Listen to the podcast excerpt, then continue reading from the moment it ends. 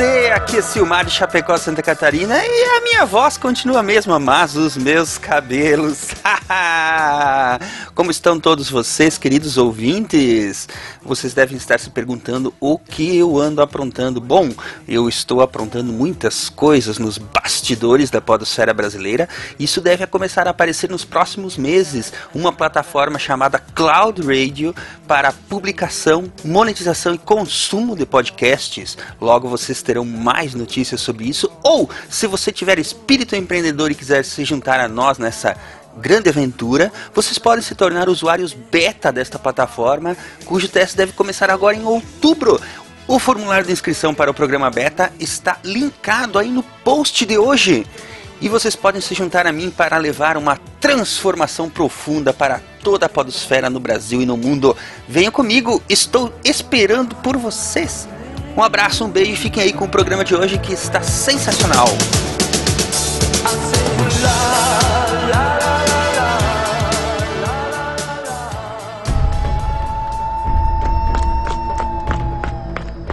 Senhor, trago más notícias. Outro processo de plágio? Esses egípcios não têm mais o que fazer, não? A pirâmide? Não, senhor. O alimento está acabando. O solo não mais produz como antes. Nós precisamos de um sacrifício! Não, não, não, não. Chega de sacrifícios. O povo fala de um Deus esquecido, tal do impeachment, eu não quero, não. Que absurdo! É só um deus como os outros. É, né? Onde é que tá o Silmar? O deus impeachment comeu? Mas não é o caso agora, foi uma fatalidade. Vamos voltar ao texto? Podemos queimar mais florestas, criar novos locais de plantio? As plantações já estão cada vez mais distantes, precisaríamos transferir as cidades. Eu acho que nós deveríamos fazer um sacrifício! Sem sacrifício. Calma, eu tenho a solução. E qual seria? Sacrifício! Cale-se! E você, Tericou? Diga qual a solução. Eu tenho plantado beterrabas.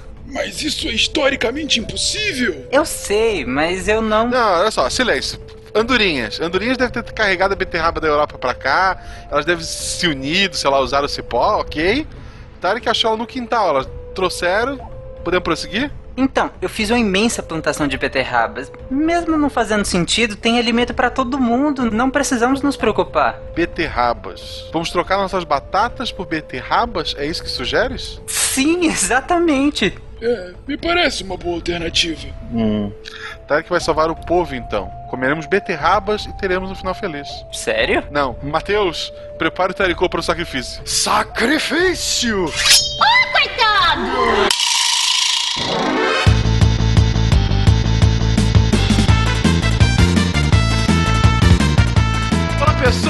aqui é Fernando Malto Fenca diretamente de São Paulo e hoje a Popoloca vai piar. Não sei como fazer melhor. Boa sorte. Aqui é Matheus, professor Rabado de Curitiba, Paraná e é duro ser um deus, ter a força de um Zeus. Eu vejo que é tão fácil enganar. Oi? Desenho favorito de quando eu era criança. Aqui é o Pena de São Paulo. Sem o Walla Walla? Wala Wala, cara. Como é que é o Wala Wala em maia? né? Eu acho que é o Wala Wala. Wala Wala. Aqui é o Pena de São Paulo e não tinha medo de o João de Santo Cristo. Era o que eu disse quando ele se perdeu. Não era essa? Não, mas tá excelente. Meu Deus do céu. Salut à tous, diretamente do Masterchef de Gaspar. Meu nome é William Spengler. Hoje aprenderemos um prato très très chique. Profecia Maia. Misture inscrições feitas em épocas distintas. Adicione um toque de visão apocalíptica cristã e pronto. Basta servir très bien. Merci. E diretamente do restaurante do Spengler, aqui é Marcelo Guaxinim. E os maias eram um povo tão avançado que eles inventaram a pegadinha antes de inventar o programa de domingo. Você está ouvindo o Psycast, porque a ciência tem que ser divertida.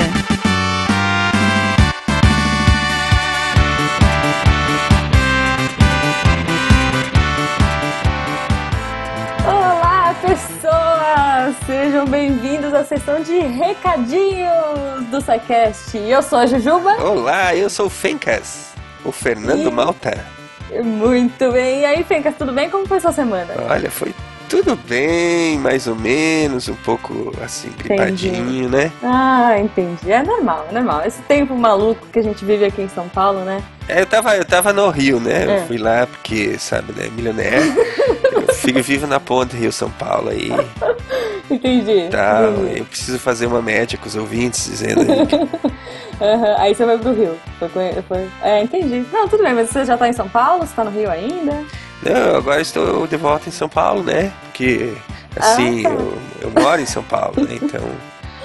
Claro, claro, Paulo, com certeza. Por isso que a gente tá sacando esse seu sotaque carioquês, Rio. É, eu tenho, eu tenho tentado limar ele, assim, um pouco do sotaque. É, não, tá melhorando, cara. Tá melhorando. Vou falar que tá. Porque, na condição sine qua non, Ok. Fala pra gente, Vencas, como que as pessoas entram em contato com a gente aqui no SciCast? Então, vocês podem tentar lá pelo formulário de contatos do site, no contatos, preencher lá todos os seus dados, enviar e a gente ignora, não. Tento Não. sempre responder e eu me desculpo muito por eu sempre demorar, que eu tô demorando para responder todos os e-mails, mas a gente sempre tenta responder. É verdade, é verdade, mas você responde. você responde todo mundo lá no nosso Fala Que Eu Te Escuto, pelo menu contato. Desde já me desculpem porque eu, eu demorei para responder. Se eu demorar para responder, vocês me desculpem, tá, gente? A longa isso, espera. isso, já desculpa qualquer coisa, desculpa qualquer coisa. Então, ou você entra lá no formulário, ou você manda um e-mail pro contato arroba Isso, a pessoa que recebe vai ignorar. Não, eu vou responder, mas eu prometo que vai Não. ser rapidinho. Não, desculpe Exato, qualquer exato. coisa, gente. Vou procurar fazer rápido, tá? Pode deixar. Ok. A melhor forma ainda é você comentar lá. A gente tá agora nessa campanha para que todo mundo comente no post.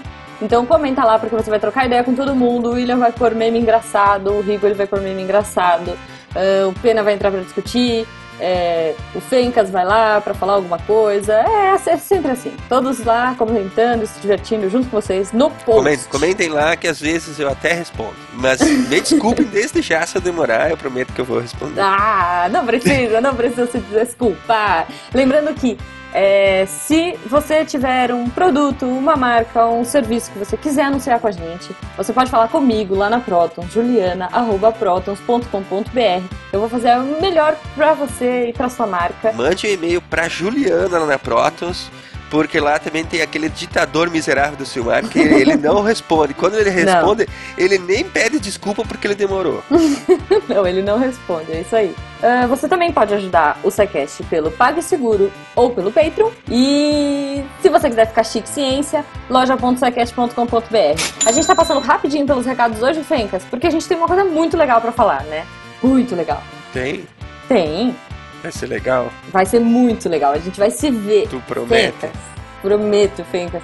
Vai todo mundo se ver dia 3 de dezembro, a podosfera inteira, ou quase toda ela, sei lá, alguém talvez não possa ir, mas enfim. Estaremos em massa na Comic Con Experience, pro Encontro Nacional de Podcast. Fiquei sabendo que aquele ditador miserável do Silmar deve ir. E inclusive deve levar a Maria e a Fernanda junto, hein? Olha só, muito bom, muito bom. Cara, o Guaxa vai estar lá, o Fencas vai estar lá, o Jurandir Filho vai Pra estar lá. abraçar o Guaxa precisa de três, né? Vai, não, vai estar todo mundo, gente. E pra assim, me abraçar precisa de dois em altura. é, e o nariz. Isso. Não, quer dizer, você não, o, o- o ditador, né? Você pra tá me confundindo com aquele Ai, ditador tô- miserável do Desculpa, Silmar. desculpa, desculpa, tô, tô confusa. Tô Esses recados estão muito confusos pra mim, gente. Então, não deixe de compartilhar a hashtag Encontro Podcast pra gente fazer muito barulho, porque eu quero. Hashtag. Gente, a gente tem que bombar esse evento, a gente tem que bombar. Eu quero ver todo mundo lá. O palco que a gente vai ficar é o palco principal. Eu não sei o horário ainda, porque a gente não tem essas informações exatas. Mas vai ser o palco principal. Então, ele tem 800 lugares. Eu preciso que vocês corram e que vocês lotem esse lugar. Eu vou estar no palco e o eu e o Luciano Pires, a gente vai estar aprontando altas confusões. Vai ter Mundo Freak, vai ter Missangas, vai ter B9, vai ter jogabilidade. Vai... Cara, gente, sério, vai ter muita coisa. Pô, quanta gente legal. Só vocês abracem todo mundo, mas ignorem aquele ditador miserável do Silmar, tá? É isso, é isso. Então agora, Fencas, É, recado dado, espero todo mundo lá. Eu quero, por favor, comentem aí nas redes sociais dessa semana. Marquem a gente, marque o seu podcast preferido, pergunta pra ele, enche o saco dele pra ver se ele vai. Levem, sei lá, beterrabas pra presentear o Tarek, se ele for, ou se ele não for, a gente leva pra ele. É, O, o Talik tem que ir, hein? Não é Talik, é Tarek. Ah, é verdade. Você tá confundindo o nome dele? Tá eu, bom. amo, eu amo o Tarek. Ah, Ah. O Tarek é muito legal, cara. Com certeza. Tá bom, tá bom. Eu acho que você tomou alguma coisa aí. Fenca, você, tá, você deve estar com remédio É de gripe aí é fazendo efeito. É, isso. com certeza. Então, cara, é isso. Espero vocês todos na Comic Con Experience no dia 3. Eu, eu provavelmente vou, vou todos os dias, vou fazer bagunça lá todos os dias. Mas então vamos pro episódio, Fenca, que tá excepcional. Isso. Hashtag sabendo que Encontro hoje- Podcast, hashtag teve golpe. Hashtag, isso. Isso. hashtag, hashtag então, teve golpe. Por favor, hashtag Encontro Podcast, hashtag Teve Golpe essa semana. Eu quero ver bombar, eu quero no Trend Topics essas duas hashtags. Tá Isso. bom? Ouçam é a Jujuba. O- qual é isso. o programa de hoje? Hoje nós vamos para é, a América Histórica. Olha que beleza. Você está ouvindo o SciCast, porque a ciência tem que ser divertida.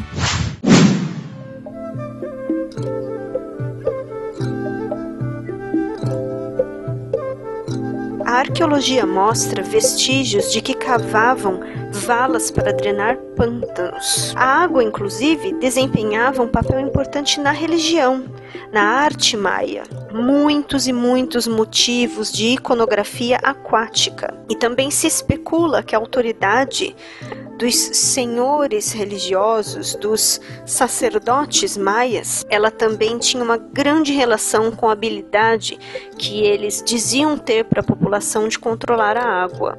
Controlavam a água nos reservatórios, isso realmente eles faziam. E faziam a distribuição dessa água durante a época de seca. E a população, inclusive, pagava tributo com comida e trabalho. Trabalho não necessariamente voluntário, né? Havia também trabalho escravo nessa sociedade. E qualquer semelhança com um tal de Immortan Joe do Mad Max é básica.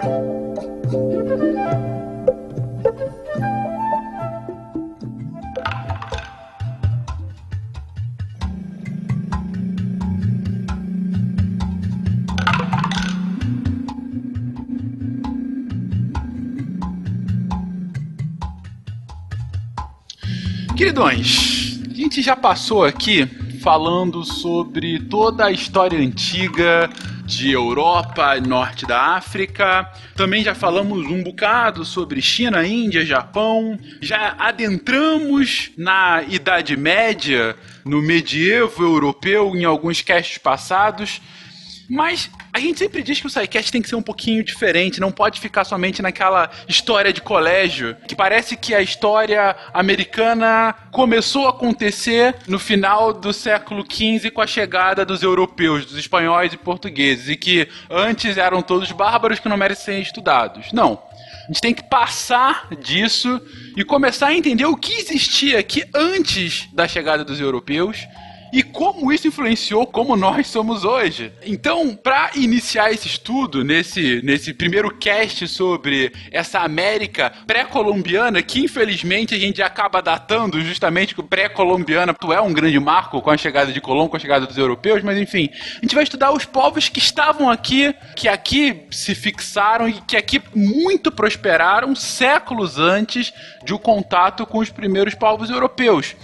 E como é que isso aconteceu? Eu pergunto, Matheus, de onde é que vieram? Pra onde vão? Onde se fixaram? Hoje no SciCast. Hoje, no SciCast. Quem são eles na fila do pão? Então, nós temos que relembrar o seguinte: lembrando lá dos nossos programas que nós falamos das origens do ser humano, da migração humana, como o ser humano ocupou a Terra, as teorias mais aceitas, a do Estreito de Bering e, lógico, aquela dos navegadores da Oceania, que aí vale lembrar do fóssil da Luzia, que em 1999 No começo dos anos 2000, ela era considerada o fóssil mais antigo achado aqui, né? Se eu não me engano, era 11 mil anos de idade tinha o fóssil dela, 11 mil... É, 11.500 por aí. Isso, é. Então, nós temos que lembrar uma coisa: o ser humano ele sai da África, do berço do Homo sapiens, ele começa a se espalhar em levas de migrações por toda a Terra. Então, nós temos que lembrar o seguinte: que ao mesmo tempo em que começam a surgir as primeiras vilas e aldeias do pessoal que se instalou na Mesopotâmia, no Vale do Rio Indo, na China, existe ainda uma migração. Na verdade, vocês vão ver nesse programa que a gente vai falar de muitas migrações que ocorreram ao longo dos tempos, até durante a, o que a gente chama de Idade Média Europeia, né, do ano 1000 até o ano 1500. Nós vamos ver migrações de povos americanos sempre rumando para onde a grama é mais verde. Eles sempre vão buscar um local para se estabilizar. Então, aceita-se, né, a mais aceita até agora, que é a teoria do Estreito de Bering, que nós já falamos dela, que foi quando o Homo sapiens atravessou o Estreito de Bering, que liga a Sibéria ao Alasca, quando ele estava congelado no último período da era da última era do gelo. Então eles chegaram aqui, né, eles rumaram para o sul e foram ocupando de pouco em pouco. E nós estamos falando isso aqui por causa do seguinte: geralmente quando nós estudamos a história da Europa e quando os europeus encontram os povos americanos, os ameríndios, os europeus já têm arma de fogo, tem cavalo com armadura e os coitados dos pobrezinhos estão pelados com lança de ponta de sílex ainda, pedra polida e pedra lascada, né? Coitado dos índios, são tão burrinhos, né? nós temos que entrar nisso, né, Pena? Que não é uma questão de serem povos atrasados, não civilizados. É que é, eles não tiveram tempo. O tempo que o europeu, o cara que vivia onde hoje é o Oriente Médio, o cara que continuou vivendo ali no, no Egito, o cara que vivia na China, eles não tiveram tempo de é, se estabilizar em um lugar só, se fixar num lugar só, criar as grandes cidades ao mesmo tempo que já estavam ocorrendo outras cidades na Mesopotâmia. Então, é, não é uma questão de serem atrasados, não é uma questão de serem não civilizados, é uma questão de que eles ainda estavam nesse processo migratório. É, Eu acho que até a discussão é maior do que essa, Matheus, porque é, nós que somos ocidentais e de algum jeito herdamos essa cultura, a gente tende a ver povos que estão num nível tecnológico menor, né? E aí menor já está, inclusive, com juízo de valor. Num, num nível tecnológico mais primitivo, mais natural, a gente tende a ver como atrasado, como uma pessoa. ah, mas, mas não quer dizer que você tá com uma tecnologia mais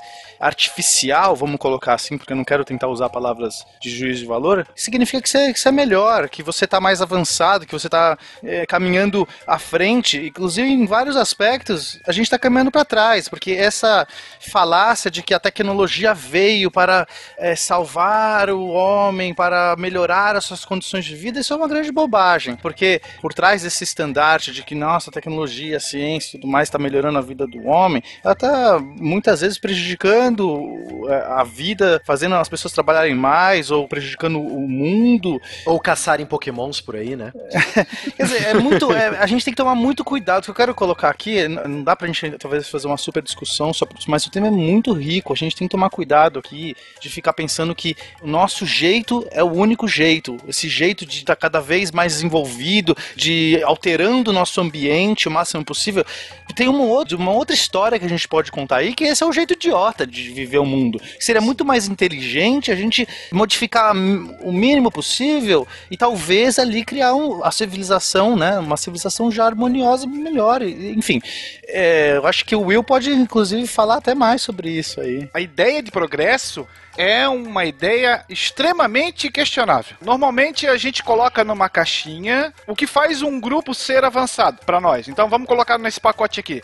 Uma arquitetura monumental, sei lá, a escrita, a utilização da roda, o uso da metalurgia. Só que durante o programa de hoje nós vamos perceber que nós tivemos sim civilizações que eram construtoras de obras gigantescas, calculavam órbitas de planetas sem utilizar nenhuma, nenhuma ferramenta, como, sei lá, por exemplo, uma luneta, um telescópio, que seja, mas não utilizavam a roda e não utilizavam os metais. Então, sei lá, como é que pode? Esses caras eram mais atrasados? Não, essa ideia é completamente falha. Cada civilização vai desenvolver coisas que foram necessárias para ela naquele momento histórico. E o que estava a dispor dela também na Exato, natureza. né? também, né? Cara, eu- olha, eu acho que se a gente for pensar numa abordagem darwiniana para isso, é, é mais ou menos a gente pensar que tem espécies hoje que não se modificaram. Vamos pegar uma espécie que, sei lá, muito parecido a, a milhões de anos atrás, é mesma coisa. O crocodilo, jacaré. O crocodilo. Quer dizer, o fato dele não ter evoluído, não ter se modificado, é porque o ambiente dele estava adequado para ele não precisou se modificar, ele não precisou criar outros artifícios é, evolutivos, ele já estava integrado bem no seu ambiente. O ambiente não mudou, ou, enfim, não, não teve nenhuma competição que fez ele mudar. Então isso não quer dizer que ele é pior. Ah, o crocodilo mudou. Não, não quer dizer nada. Quer dizer que ele, inclusive, ele é melhor. Ele é o melhor para o seu ambiente. Porque se ele não fosse o melhor para o seu ambiente, ele teria mudado. Exato. E não se recomenda que você analise uma população por aquilo que ela não tem, ou aquilo que nós Exato. gostaríamos que ela tivesse. Não pode ser assim. É, o, o Perfeito. pessoal, a maior parte desses povos vivia em regiões altas. O cara que inventou a roda, ele morreu antes de inventar o freio. Não, mas, Boa, é, mas é verdade. É, a roda num ambiente de montanha de- de- é, É inútil. É nula. É inútil. É melhor você ter uma cabra. A cabra é boa pra, rocha. É, Deve ser divertido descer aquele morrão também. Subir de novo, tu abandona a roda. Eu tô rindo até agora. Foi muito bom.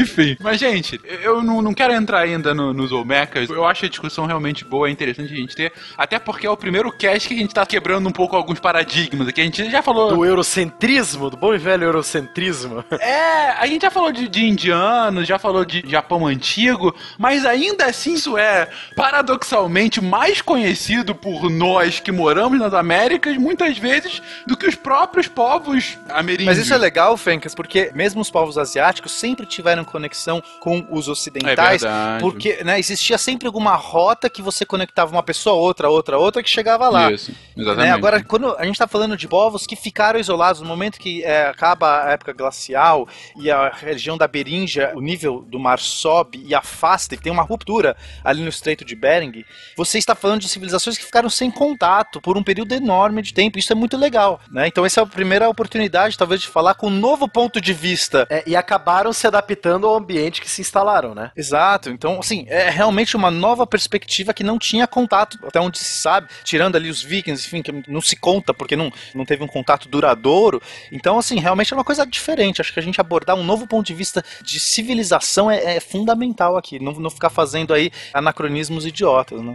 Mas aí eu vou ser então um anacrônico idiota agora e vou colocar o seguinte ponto: é, entendi, até porque o próprio conceito de progresso é algo anacrônico aqui. O, o progresso, ainda mais progresso tecnológico. A ciência como progresso é algo que é filha do iluminismo, ou seja, Questionável. é, isso pelo menos dois séculos e meio depois do descobrimento da América, enfim, do- desse contato que o Pena comentou agora. E o progresso tecnológico, de fato, é filho da Revolução Industrial, século XIX. A gente está falando de 350 anos depois desse contato. Então, isso já é um pouco anacrônico. Mas ainda assim, um ponto que é inegável sob um ponto de vista ah, geopolítico, ainda que a época não fosse isso, é que por mais que o desenvolvimento tenha sido distinto entre europeus e ameríndios, o fato é que quando no século XVI eles se encontram e tem de fato um embate, um choque civilizacional, você tem quase que o aniquilamento do- dos segundos, dos ameríndios. Nesse ponto de vista, é impossível falar que houve de fato uma supremacia tecnológica a ponto da destruição, da anulação do outro? A supremacia tecnológica não responde pela quase aniquilação dos outros povos. Foi uma série de fatores que, congregados, aí sim fizeram valer a mão mais forte do espanhol. Isso é um dos mitos até da conquista da América que precisam ser quebrados. Isso me lembra muito que a gente falou agora dessa superioridade eh, espanhola. Lembra muito aquele título de um livro muito bom. É a. é, eu acho que se não me engano é Armas, Germes e. Armas, Germes e Aço. Armas, Germes e Aço, exatamente. É um livro muito bom também. Os, os micro-organismos tiveram um grande papel nessa aniquilação também, não foi só a tecnologia. E outros povos nativos que auxiliaram os espanhóis também foram peça-chave nisso. Sim, Exatamente. houve muito, houve muito interesse, porque esses povos, primeira coisa que é importante, eles já estavam numa fase de declínio no momento que houve o contato com os europeus. E eles já viviam numa situação ali entre eles de grande discórdia, de embate. Sempre, direto, mais. como a gente vai ver mais pra frente. Então tem que realmente é, tomar muito cuidado. Não tô falando que a pólvora não fez diferença, claro, fez diferença. A gente não pode ter essa visão de que ah, foi graças às armaduras e à pólvora que os europeus usaram que eles conseguiram dizimar todo mundo. mundo. Tem que ter muito cuidado nisso aí. Em outros fatores muito mais relevantes do que talvez a, a pólvora. É, tanto que nós temos que lembrar, né, Pena, que o Hernán Cortés, quando ele desembarcou no México, ele tinha o quê? 500 gato pingado, né? Ex- exato, é, não. Contra um império azteca que podia reunir tribos e guerreiros, contabilizando o quê? 25 mil guerreiros aztecas, né? Então. Exatamente.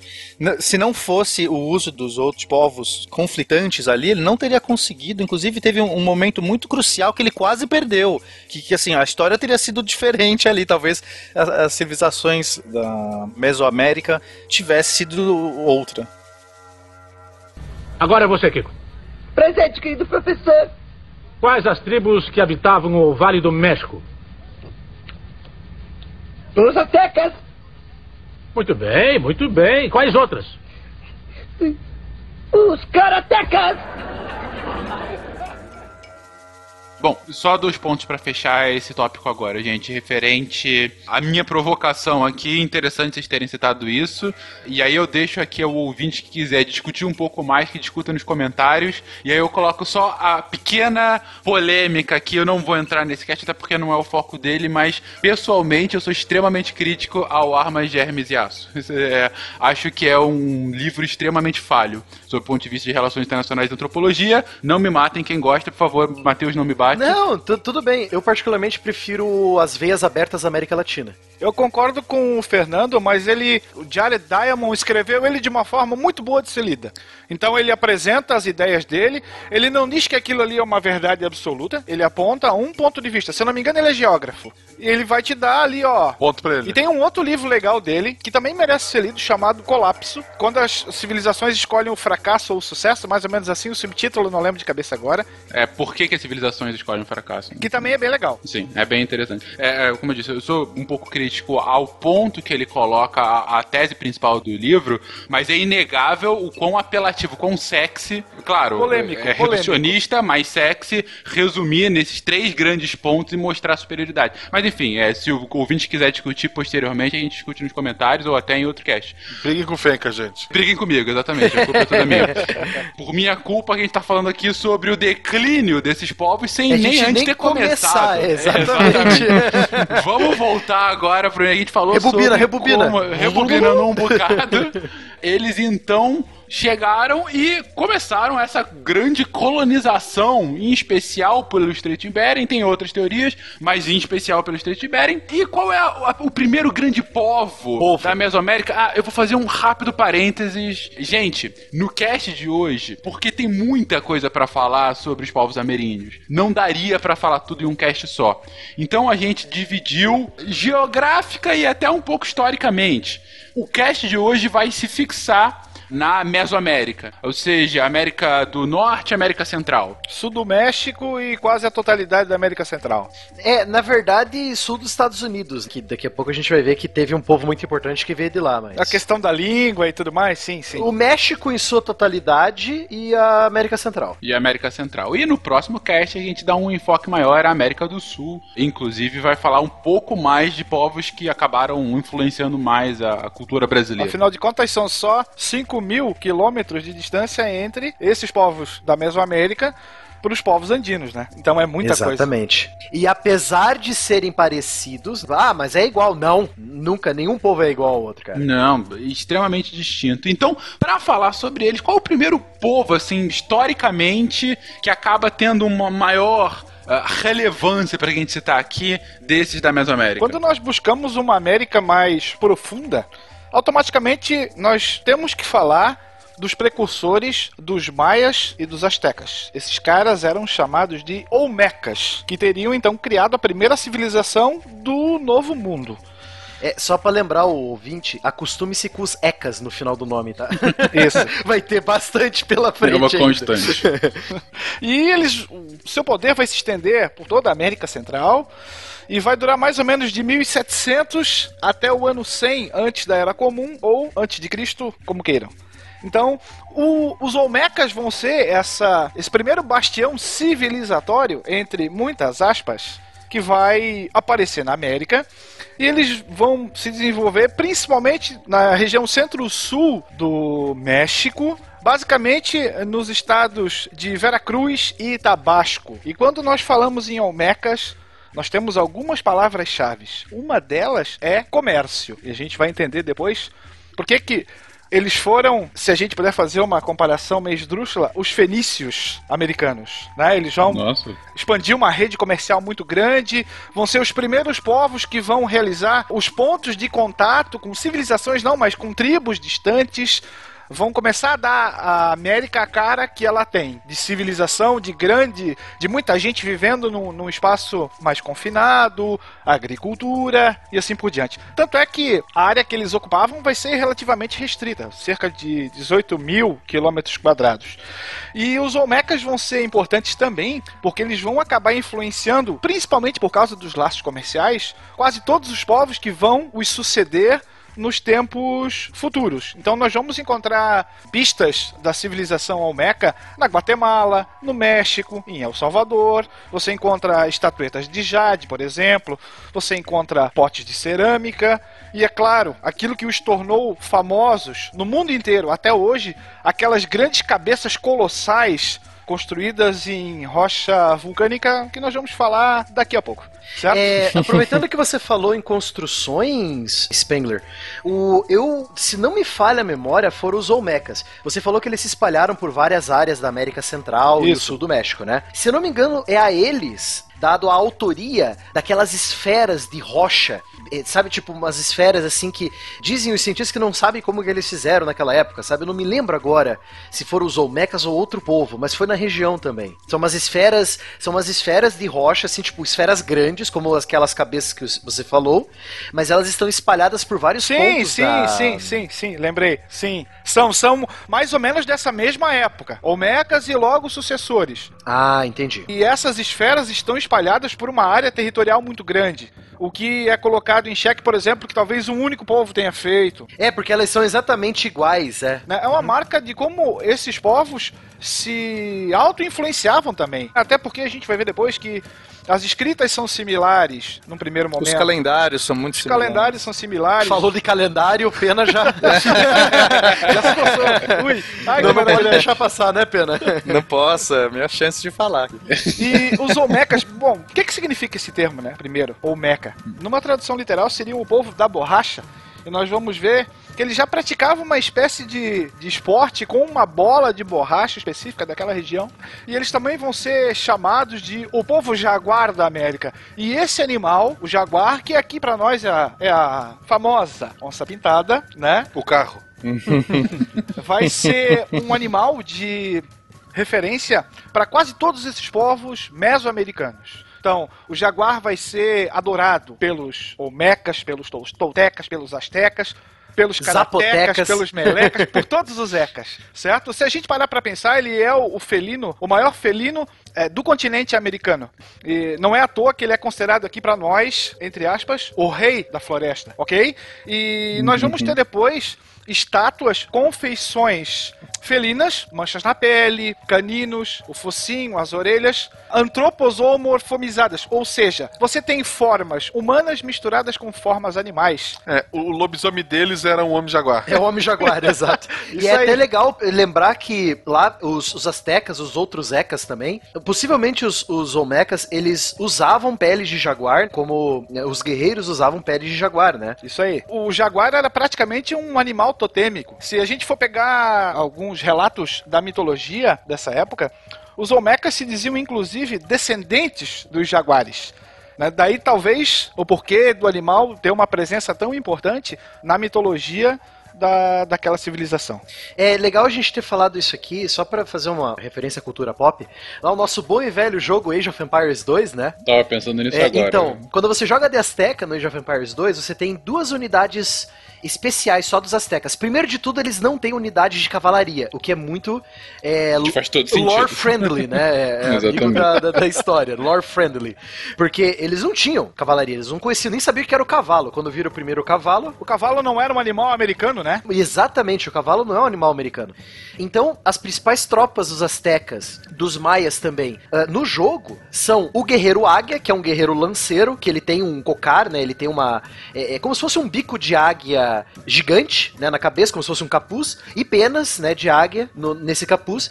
E você tem o guerreiro jaguar, que é um cara com um escudo de, de madeira, um tacape e com a pele do jaguar em cima, né? Com a cabeça do jaguar cobrindo a, a cabeça do homem como se fosse um capuz também. Então é muito interessante você ver isso, né? E realmente existem imagens do, dos espanhóis que registraram a luta dos espanhóis contra os astecas desses guerreiros vestidos como animais. O, o que é o guerreiro águia, e o Ocetol, que é o guerreiro jaguar, eles eram uma tropa de elite asteca. Depois a gente vai falar mais deles, mas eles existiram na realidade, passavam por uma série de treinamentos diferenciados. Depois a gente comenta mais um pouquinho sobre eles. Uhum. Mas é bem interessante que o próprio jogo guardou essa aproximação histórica no seu desenvolvimento, sem o cavalo, sem muitas firulas aí, que normalmente a gente é acostumado a ver, principalmente em filmes, que aí você faz uma, uma salada completa e joga a história no lixo. No jogo existe a construção que é a ferraria, que é onde o ferreiro trabalharia. Existem tecnologias, no jogo, lógico,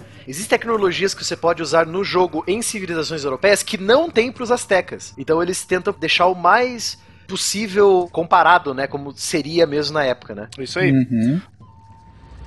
Agora é você, Kiko. Presente, querido professor. Quais as tribos que habitavam o Vale do México? Os aztecas. Muito bem, muito bem. Quais outras? Os karatecas. Uma dúvida, Will. Você tá falando que eles são povos, assim, bem embrionários, em especial dos astecas. Maias e astecas, né? Dos maias e astecas, perdão. Mas onde é que eles se fixaram? Qual era a- o local, a região onde ficavam os Ao Olmecas? sul do México, se a gente for pegar o mapa atual, mais ou menos nos estados de Veracruz e Tabasco, que são estados mexicanos. Dali a rede comercial, claro, vai se expandir e aí eles vão ocupar outras regiões como Michoacán, Oaxaca, Chiapas, Guatemala, El Salvador. Aí nós temos um espalhar. Bom, essa ocupação inicial se a gente for analisar a, a geologia do local, ela é basicamente composta por terras montanhosas e por uma, um outro pedaço pantaneiro, com altos índices de chuva. E no meio delas tem o que seria mais ou menos uma espécie de cerrado. Então, olha só que interessante. O limo fértil depositado pelos rios, nós vamos ter três rios principais, o San Juan, o Papaloapan e o Grijalva, durante as enchentes, atraiu essas civilizações, esses. Civilizações não, esses grupos humanos. Que foram então os primeiros a praticarem a agricultura naquele local. Então, novamente, a presença de um curso d'água que vai fazer com que a tua terra se torne fértil para que você lance as suas sementes e tenha o seu depósito de alimento meio que garantido. Daí o que, que eles plantavam? Basicamente o milho, e aqui o milho vai ser conhecido como o pai da América, da Mesoamérica principalmente. Mas é um milho bem feinho, não tem nada a ver com esse milho que a gente come hoje Não, no- o bonitão. nosso milho de hoje é totalmente geneticamente modificado. É, não. É, é legal o Will ter falado essa do, do milho, porque se você for parar pra relembrar todos os povos que nós estudamos, eles sempre vão ter um cereal característico da região onde eles moravam, né?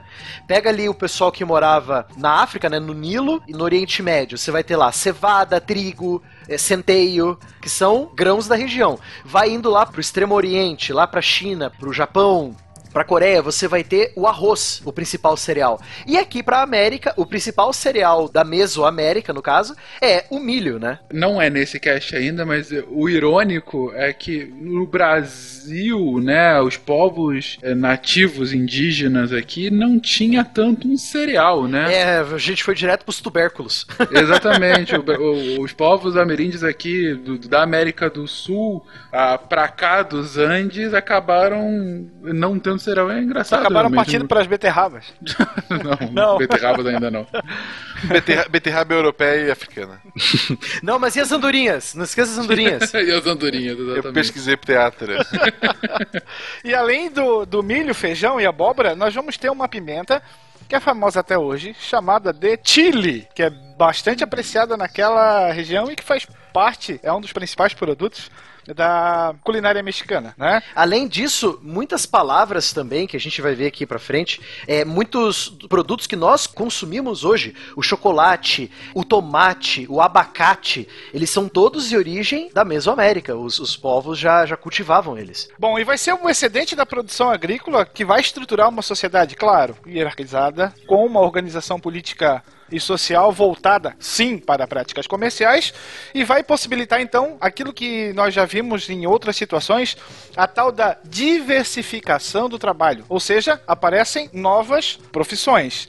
Então nós vamos ter, sei lá, escultores, tecelões, construtores, sacerdotes, soldados, funcionários reais. E é da, da civilização Olmeca o sistema de símbolos mais antigos que foram descobertos até hoje na América, é datado mais ou menos de 650 antes da Era Comum, certo? E vão ser esses símbolos depois que vão servir de base e vão ser muito parecidos com a escrita maia. Até ah, esses escritos olmecas vão ser decifrados por conta do alfabeto maia. Por conta da, daquela placa que tinha em todos os lugares, que era é, trecho sem corrimão, né?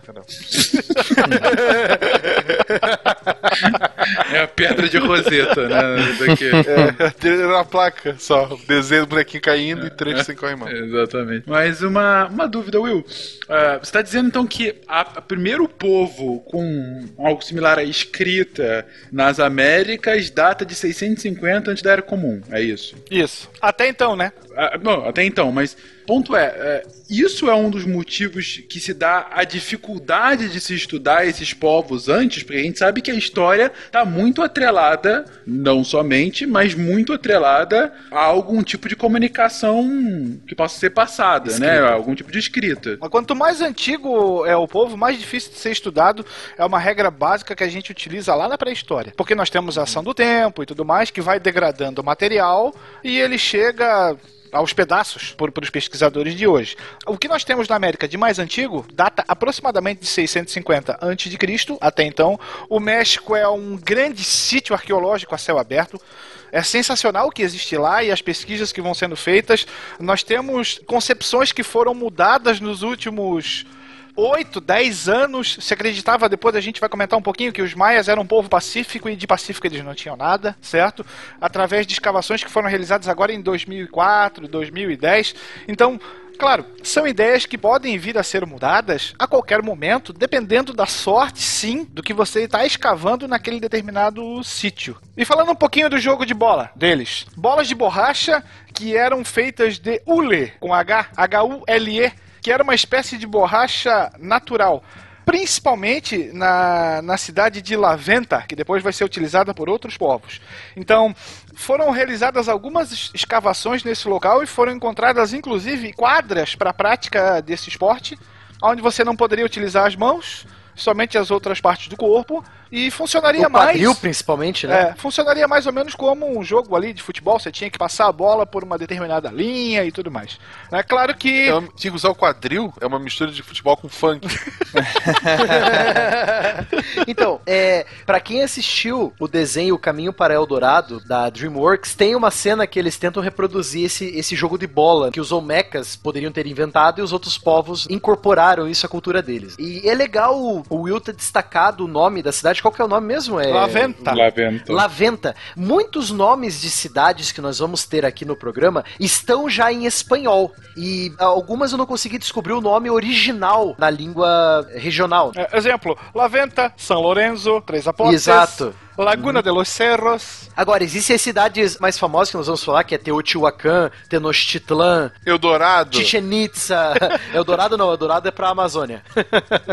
então, é, essas cidades mais famosas, elas, Mayapan, né, que é o nome de uma Mayapan, cidade também, Isso aí também. é, são nomes originais, mas a maioria esmagadora foi traduzida, os espanhóis deram nomes novos quando eles colonizaram. Tá, mas quando a gente fala de Olmeca, o que normalmente o pessoal mais lembra são aquelas grandes cabeças, os cabeções, que são feitos em pedra vulcânica. Hoje já se sabe que eles foram esculpidos numa área muito mais longínqua da onde eles foram encontrados. Então você acredita que utilizando balsas pelos rios, essas, essas cabeças eram trazidas até a região que, que se pretendia onde que elas ficassem.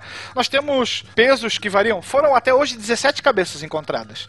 Então nós temos o peso variando de 6 a 50 toneladas, a menor mede 1,47 de altura, 1,47m, e a maior 3 metros e 40.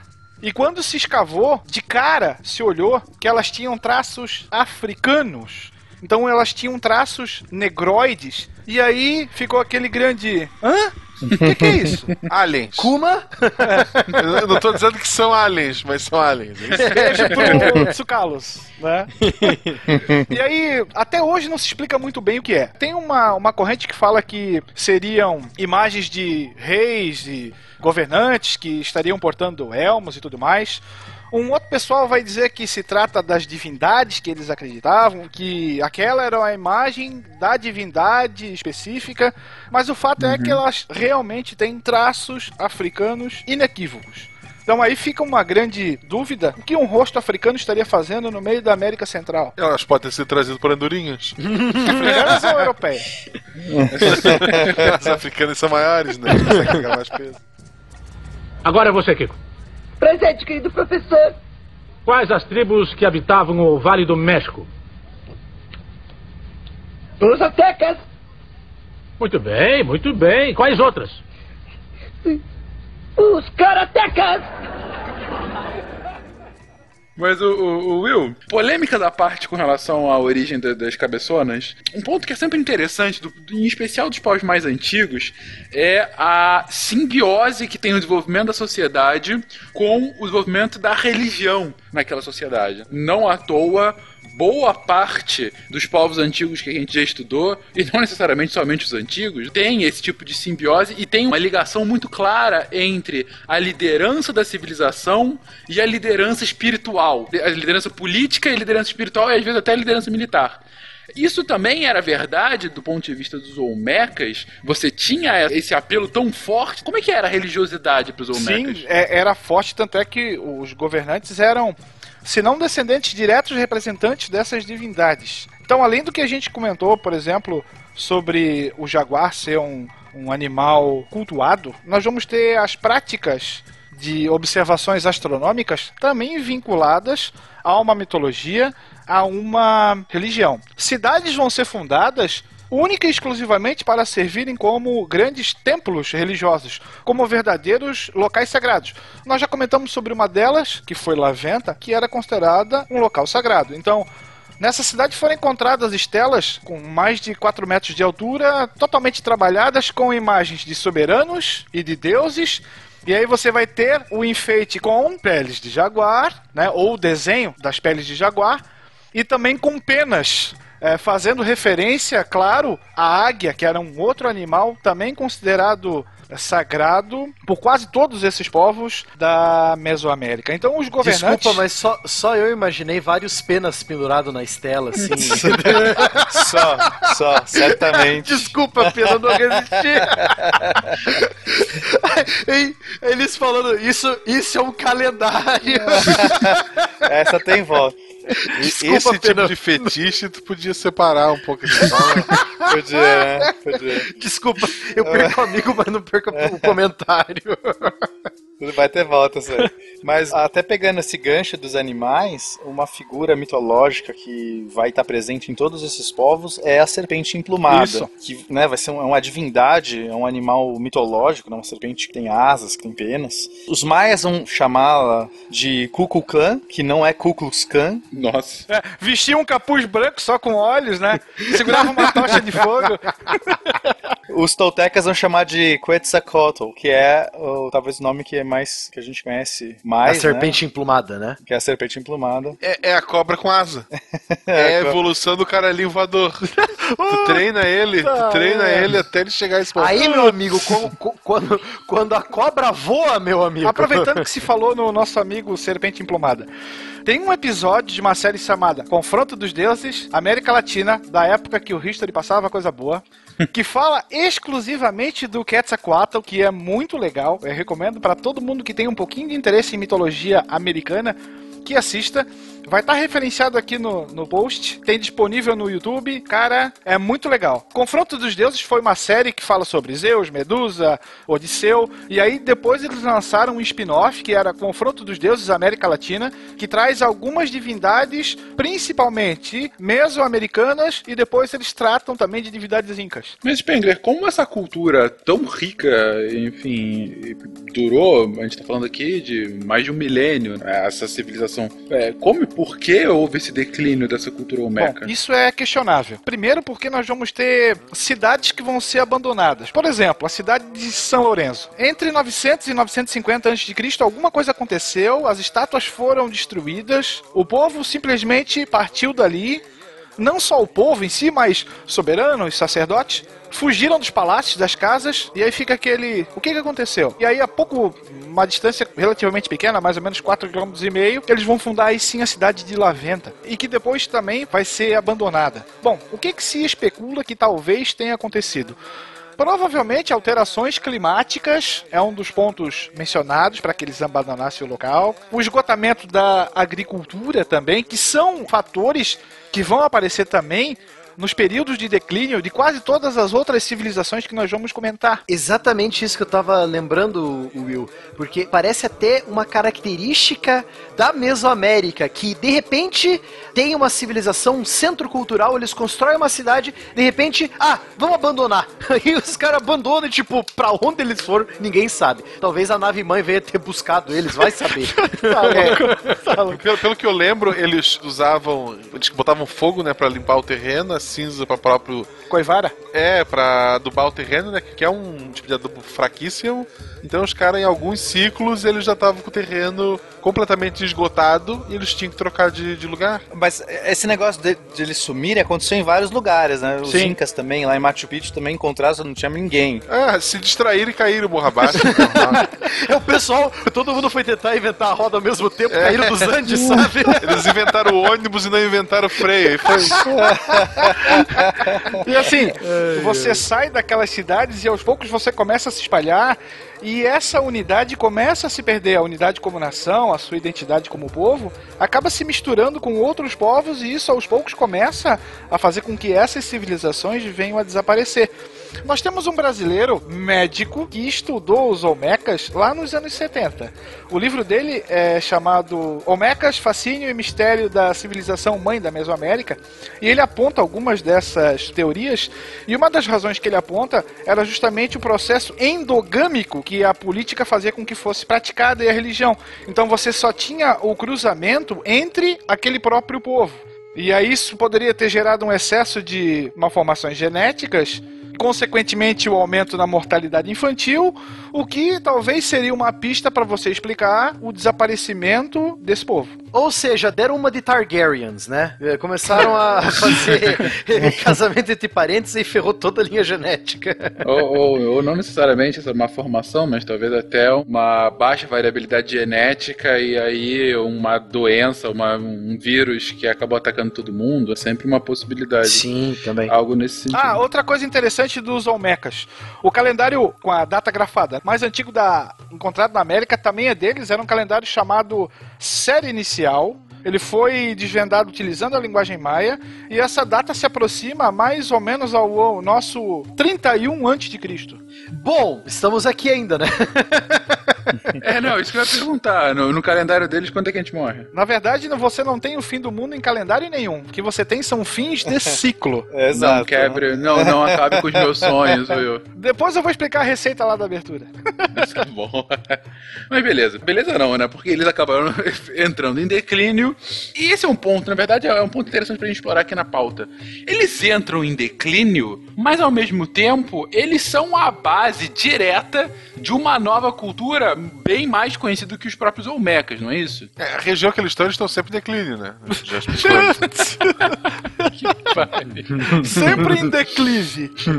Só na banguela, né? Aí depende do referencial. Mas houve uma, uma descendência clara, cultural, entre os Olmecas, os Aztecas e Maias posteriormente. Não é por acaso que eles vão ser chamados de predecessores, tanto geograficamente quanto culturalmente. Os Olmecas vão É influenciar cultura mãe, né? Isso. Vão influenciar muito os povos que vão vir logo depois, principalmente os mais famosos, que foram os maias e posteriormente os astecas. Podemos dizer, Will, eu sei que é difícil a gente fazer isso em história, mas geralmente facilita pro, pro ouvinte, pros alunos também entenderem, né? Podemos dizer que os Olmecas eram a China do- da região, eles que deixaram os alicerces para os outros povos seguirem, né? Seria uma cultura mãe, né? Assim como Roma foi na questão linguística pro, pros povos de língua latina, né? Mas guardadas as devidas proporções, sim. Sim, né? Com a diferença que a China continuou depois e os Olmecas não. Porque os Olmecas, eles vão influenciar a escrita, eles vão influenciar a religião, eles vão influenciar o comércio. Então, os pontos de confluência são muito grandes dessas outras culturas. Cidades seriam reutilizadas Sim, também, né? exatamente. A minha pergunta principal nisso é: há uma influência porque outras civilizações acabaram crescendo em paralelo a esses Olmecas? Ou essas civilizações vieram dos Olmecas? Na verdade, nós temos as duas coisas aí.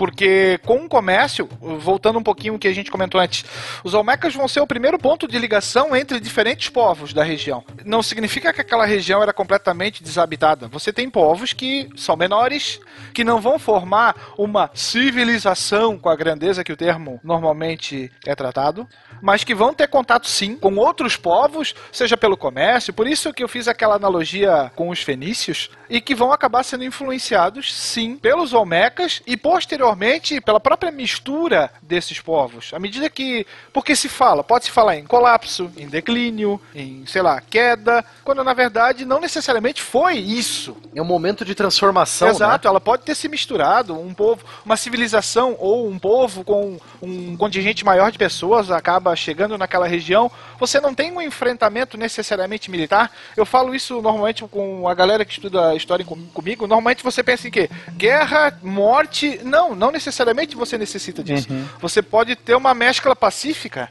É, lembrando também, Fencas, que muitos dos povos da região, até para o norte do México, o que seria hoje o, o sul dos Estados Unidos, né, Texas, Novo México, todos aqueles estados do extremo sul dos Estados Unidos, muitos povos que viviam lá, as tribos que viviam lá, elas eram muito, que a gente pode dizer, de é, seminômades. Elas se instalavam um pouco numa região, usavam aquela região e depois, ah, não dá mais para usar a terra, vamos, vamos migrar. Então, existem muitos povos que estão nessa, nesse constante movimento de migrações. Como se fosse, mais ou menos assim, fazendo uma comparação co- aqui com o Brasil, seria o povo do Sambaqui, que sempre viveu no litoral do Brasil, do Rio de Janeiro até o Rio Grande do Sul, É mas verdade. sempre ficando grandes extensões de tempo numa faixa litorânea. Só falar, ah, acabou o peixe, vamos, vamos descer a- a- o, o litoral. Uhum. Aí desciam, ficavam mais um pouco, entendeu? Que, que são povos interessantíssimos, assim, é que a gente não tem muitos registros desses povos, o seu caráter nômade não permite a gente conseguir construir uma linha histórica confiável, ainda mais porque a gente não tem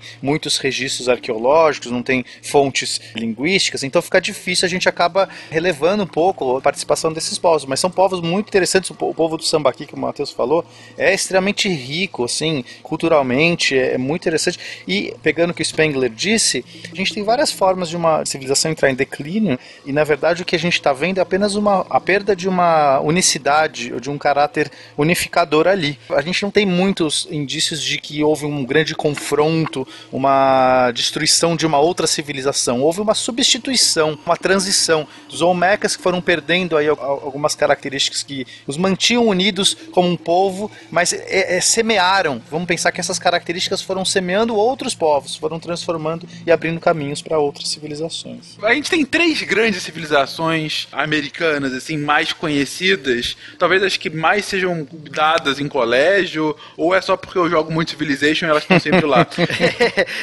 Sempre tô enchendo o nosso saco. Exatamente. O Que são os maias, os incas e os astecas. Hoje a gente não vai falar dos incas, que eles ficam na América do Sul, mas os maias, eles têm um, um reconhecimento maior, bom, sensivelmente maior do que o, Olmecas e Toltecas. 2012. E, não, é, um pouco mas, mas aí que tá, como os maias conseguem inclusive influenciar nesse ponto de causar um filme tosco daquele, né? E toda a conversa de final do mundo. Ah, é, diverti- é divertido ver a Terra quebrando no meio. É divertido. Não, eu, eu dei risada. Ah, não, não, meu Deus do céu, aquele filme. Eu dei risada. O filme é bom, o filme é bom. Bom, o filme é, é sobre a excelente. Terra perseguindo a pessoa. É excelente. Porque o mundo não tá acabando. Tipo, a rachadura ela vai abrindo o chão, perseguindo o cara. Ela não racha de uma vez, ela vai. Exatamente. É genial esse filme. É genial. Cara, é genial, é genial, é muito, é muito bom, cara. Eu e a minha namorada, a gente assistiu aquilo e a gente tava dando risada. No fim tem a Arca de Noé futurista. Pô, é genial esse filme. Porra, é, excelente. Ah, mas eu fiquei triste porque o filme não falou do Nibiru. Quem é Nibiru? Nibiru era uma lenda que surgiu na internet lá em meados dos anos 90, que seria Hum. um novo planeta que se chocaria com a Terra em 2012. Estão falando que ele vai se chocar agora de novo. É, eu vi essa também hoje. É, apareceu no, no meu feed do Facebook. Eles, eles passaram por uma área que, o- que o GPS deu problema, gente. Aí se perdeu. Mas ele vai vir. Eles viraram errado em Albuquerque.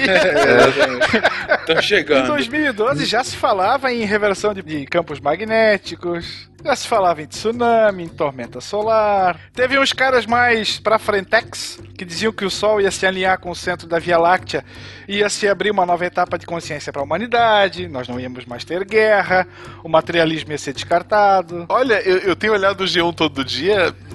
Não rolou. Algo me diz que, né?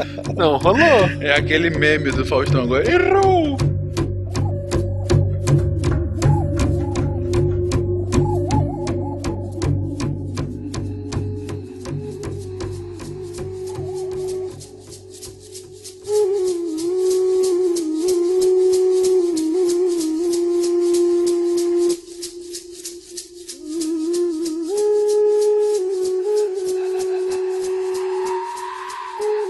Dos maias através da corrente da microhistória é o mesmo que falar da água, falar de recursos naturais. A península de Yucatán está longe de ser um local ideal para a construção de uma civilização, com seus solos pobres em nutrientes, água abaixo do solo, profunda, poços que só poderiam ser escavados com tecnologia atual. Quase nunca chovia, experienciavam secas e mais secas e não havia muitos rios. E neste local, em uma das regiões mais inóspitas do mundo, os maias conseguiram firmar-se. Graças ao seu exímio gerenciamento de água, nos primeiros reservatórios naturais de que se tem notícia. Mas, eh, gente, o ponto é. Como que a civilização maia, uma civilização que, ok, perdurou durante mais de um milênio, mas assim, uma civilização pequena, relativamente pequena, uma faixa de terra bem, bem curta, uma civilização que teve uma influência moderada, se você for comparar com os astecas, mas como que eles ganharam todo esse destaque? Por que que você, a gente conhece tanto os maias? Então, conhece tanto não, ou conhece tanto a lenda dos maias, né? Porque Teve conhecer, uma minissérie, conhecer- né? Não, tirando os maias. É por causa do essa de Queiroz, né? Lembrando que os maias, eles não vão ter a mesma coesão territorial do que os astecas. Os astecas, eles vão formar um império com várias cidades obedecendo uma capital. Os maias não, eles vão formar cidades-estado, né, Spengler? Isso aí. Bom, aqui a palavra império na Mesoamérica é bem discutível. Muitos falam que os astecas não formaram império, mas sim uma confederação. E aí os incas, por sua vez, formariam um império. Mas aqui os maias, eles vão formar mais ou menos essa ideia de cidades-estados, e esse vai ser um dos pontos que nós vamos utilizar para explicar por que, que eles vão cair muito tempo depois sob o jugo espanhol,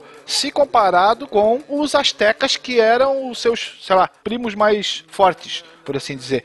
Os astecas vão cair num tempo relativamente pequeno e os remanescentes dos maias, já que quando os espanhóis chegaram aqui, eles encontraram, sei lá, uma micro, uma pequena parte daquilo que os maias foram, eles vão dar muito mais trabalho do que os astecas ao longo ali de mais de 100 anos de dominação. Então, um, um dos pontos, talvez, que possa explicar isso é justamente o, o trabalho que se deu aos espanhóis. Eles deram muito mais trabalho para os espanhóis, primeiro porque eles não trabalhavam com ouro, eles não tinham um comando sobre todos. Cada cidade vai ter o seu governante, cada cidade vai ter o seu mini exército, o que vai fazer com que uma guerra de dominação tenha que ser justamente passo a passo. Não é você chegar e tomar o palácio do imperador e acabou-se, é tudo nosso. Não, aqui é quase como se a gente for lembrar um procedimento militar, a chamada marcha do papagaio. É um de cada vez, bem lentamente, e nesse um de cada vez você sofre reveses, você precisa ser reforçado por outras tropas e assim por diante. Dá um trabalhão do cão para você conquistar, por exemplo, uma localidade. Porta a porta, casa a casa. Não é você chegar lá e tomar a prefeitura e agora Gaspar é minha. Não, não vai funcionar assim.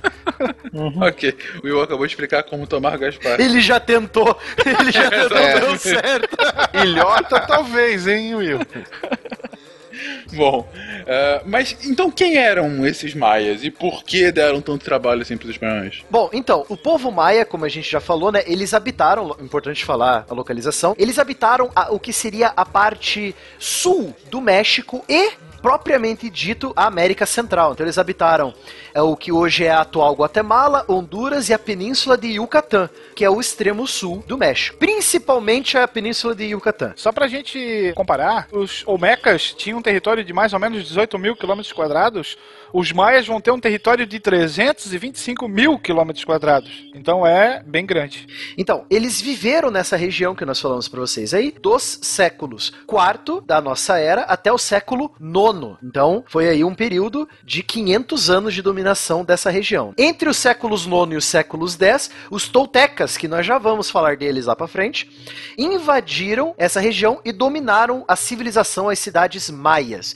Só que é aquele dominar de tipo, não imagine que eles chegaram, invadiram e mataram todos os maias e ocuparam as cidades. Não. Tiro, porrada e bomba. Tiro, porrada e bomba. Não, não foi. Eles possivelmente, né, como disse o Will, eles, os maias em si, eles iam sobreviver até a chegada do espanhol.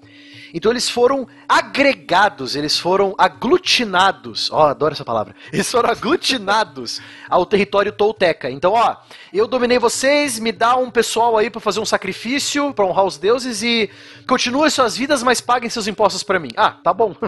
não tá bom, não tá bom, mas, né?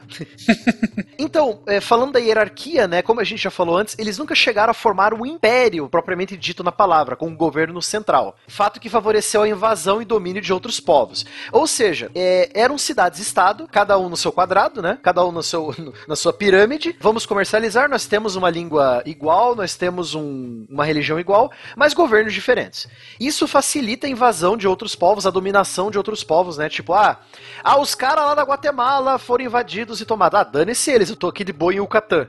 Então, essa divisão política vai sempre ajudar na dominação dos maias. Menos pros espanhóis, né? Menos para os espanhóis, exatamente. Mas lembrando que dominação, a palavra dominação aqui não é a habitual coisa de invadir, matar todo mundo e ocupar a cidade com os seus. Eu mando em vocês agora. Vocês perderam a guerra, tá bom? Ah, tá bom, entendeu? E apesar de eles não serem um império unificado, terem as cidades, essas cidades maias elas tinham uma organização política bem parecida. Então nós tínhamos uma autoridade mora em cada vila. Ele recebia o título de Halat Unik, que seria um governante em nome dos deuses. né? Novamente aqui um enlace de política com religião. Sempre. E era um cargo hereditário e cabia a ele escolher, claro, membros da nobreza, os comandantes de tropa, os cobradores de imposto e assim por diante. Então, já que nós falamos dos governos, a zona urbana dos maias, as cidades maias, eram habitadas apenas pelos nobres, junto com a família real daquela região. Eles com certeza inventavam alguma história para dizerem que eram ligados aos deuses, etc e tal, né? Os nobres, os sacerdotes, responsáveis pelos cultos e pelos conhecimentos, aí que entra a astronomia, que era feita pelos sacerdotes dos templos, né? E o ensino e o tratamento médico também. Exatamente. Chefes militares e administradores do reino, né? Administradores da cidade, cobradores de impostos principalmente. Os camponeses que formavam a base da sociedade, os artesãos e os trabalhadores urbanos, eram as camadas, logicamente, menos privilegiadas e, lógico, tinham que manter o reino, ou seja, eles que pagavam todos os impostos. E lógico, você falou de comerciante, falou de artesão, falou do camponês, você tem que falar da economia. O que, que eles produzem para sobreviver? Como todas as outras civilizações, a base vai ser a agricultura. Vai ser uma base fundamentalmente agrícola, baseado no cultivo do milho, do feijão e da coisa que o Will mais adora, os tubérculos. Eu, eu, eu. Tá bom. É, você. Cavaleiro dos querido- tubérculos que gosta. Cavaleiro dos tubérculos.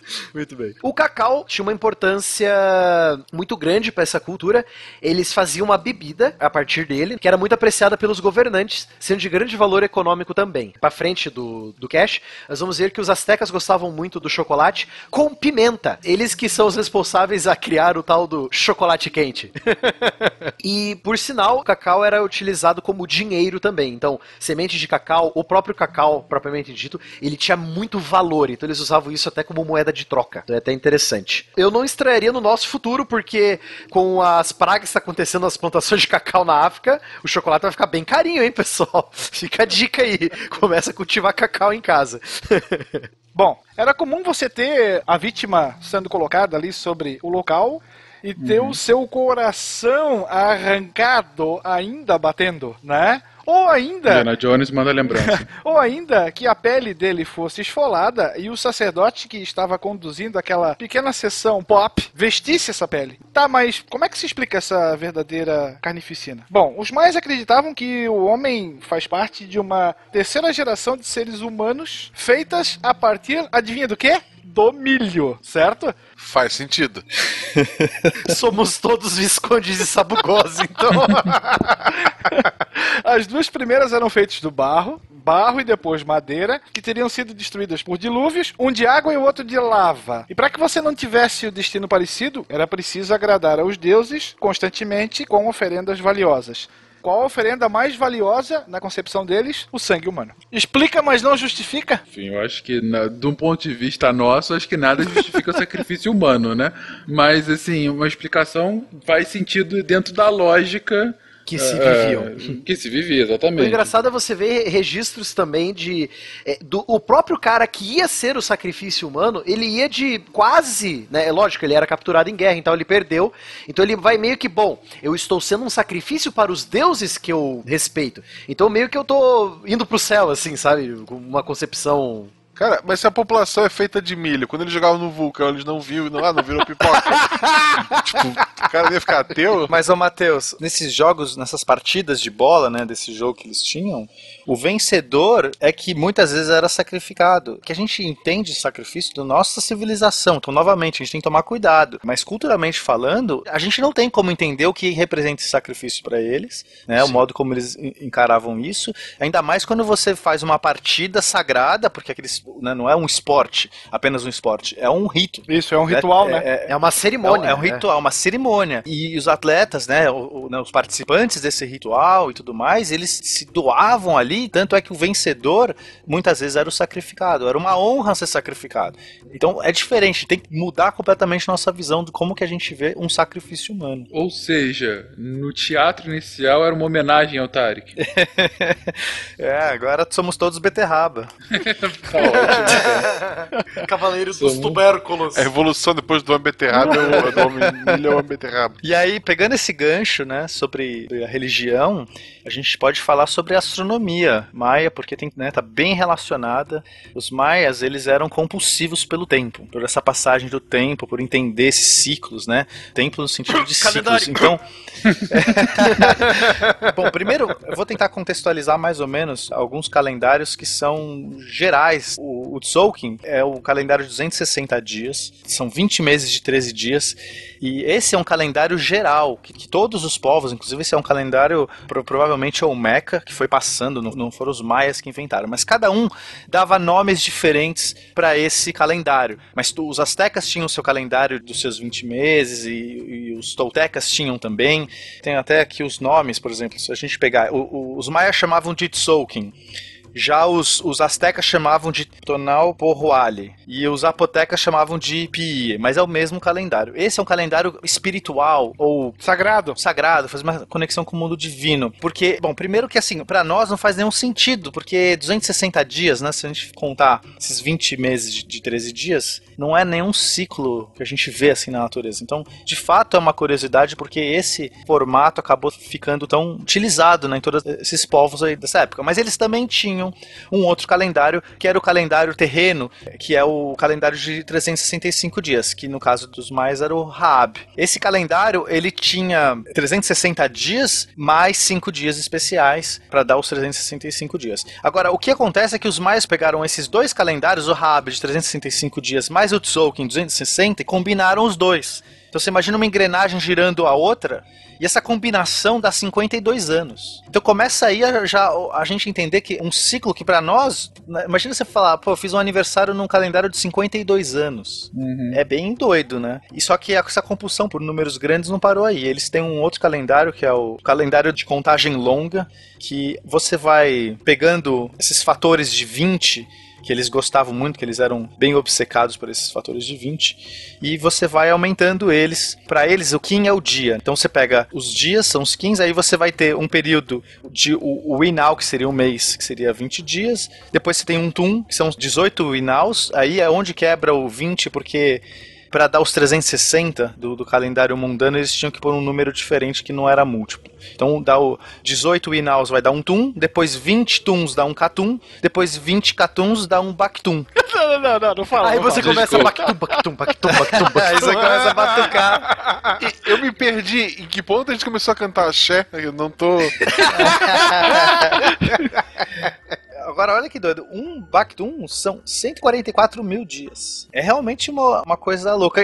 Agora, é, esse calendário, é, esse Bactum, é o que gerou toda essa profecia maia doida aí que a galera alucinou. Porque, basicamente, quando terminou, é, quando começa o 13 terceiro Bactum, é o 21 de dezembro lá de, de 2012. Mas, é, por que que houve toda essa coisa? Assim, é como se simplesmente é um novo ciclo que começou, assim, né? O calendário deu a volta. Todo ano o nosso calendário dá uma volta. Só que esse especificamente dele dá, dá a volta nesse período. Mas nem é isso. O problema veio porque é, são eras. A mitologia maia diz que esse universo, essa criação, que eles chamam de criações, são as várias criações. Essa criação começou no 13 terceiro Bactum anterior. Só que esse 13 terceiro Bactum anterior seria mais ou menos o número zero. É, é porque eles tinham como eles representavam o número zero, eles tinham o conceito do zero. Eles só não tinham o número zero. Eles já tinham o conceito. Então eles colocavam o, o glifo sentado, né, numa posição sentada para indicar que ele estava guardando a posição, entendeu?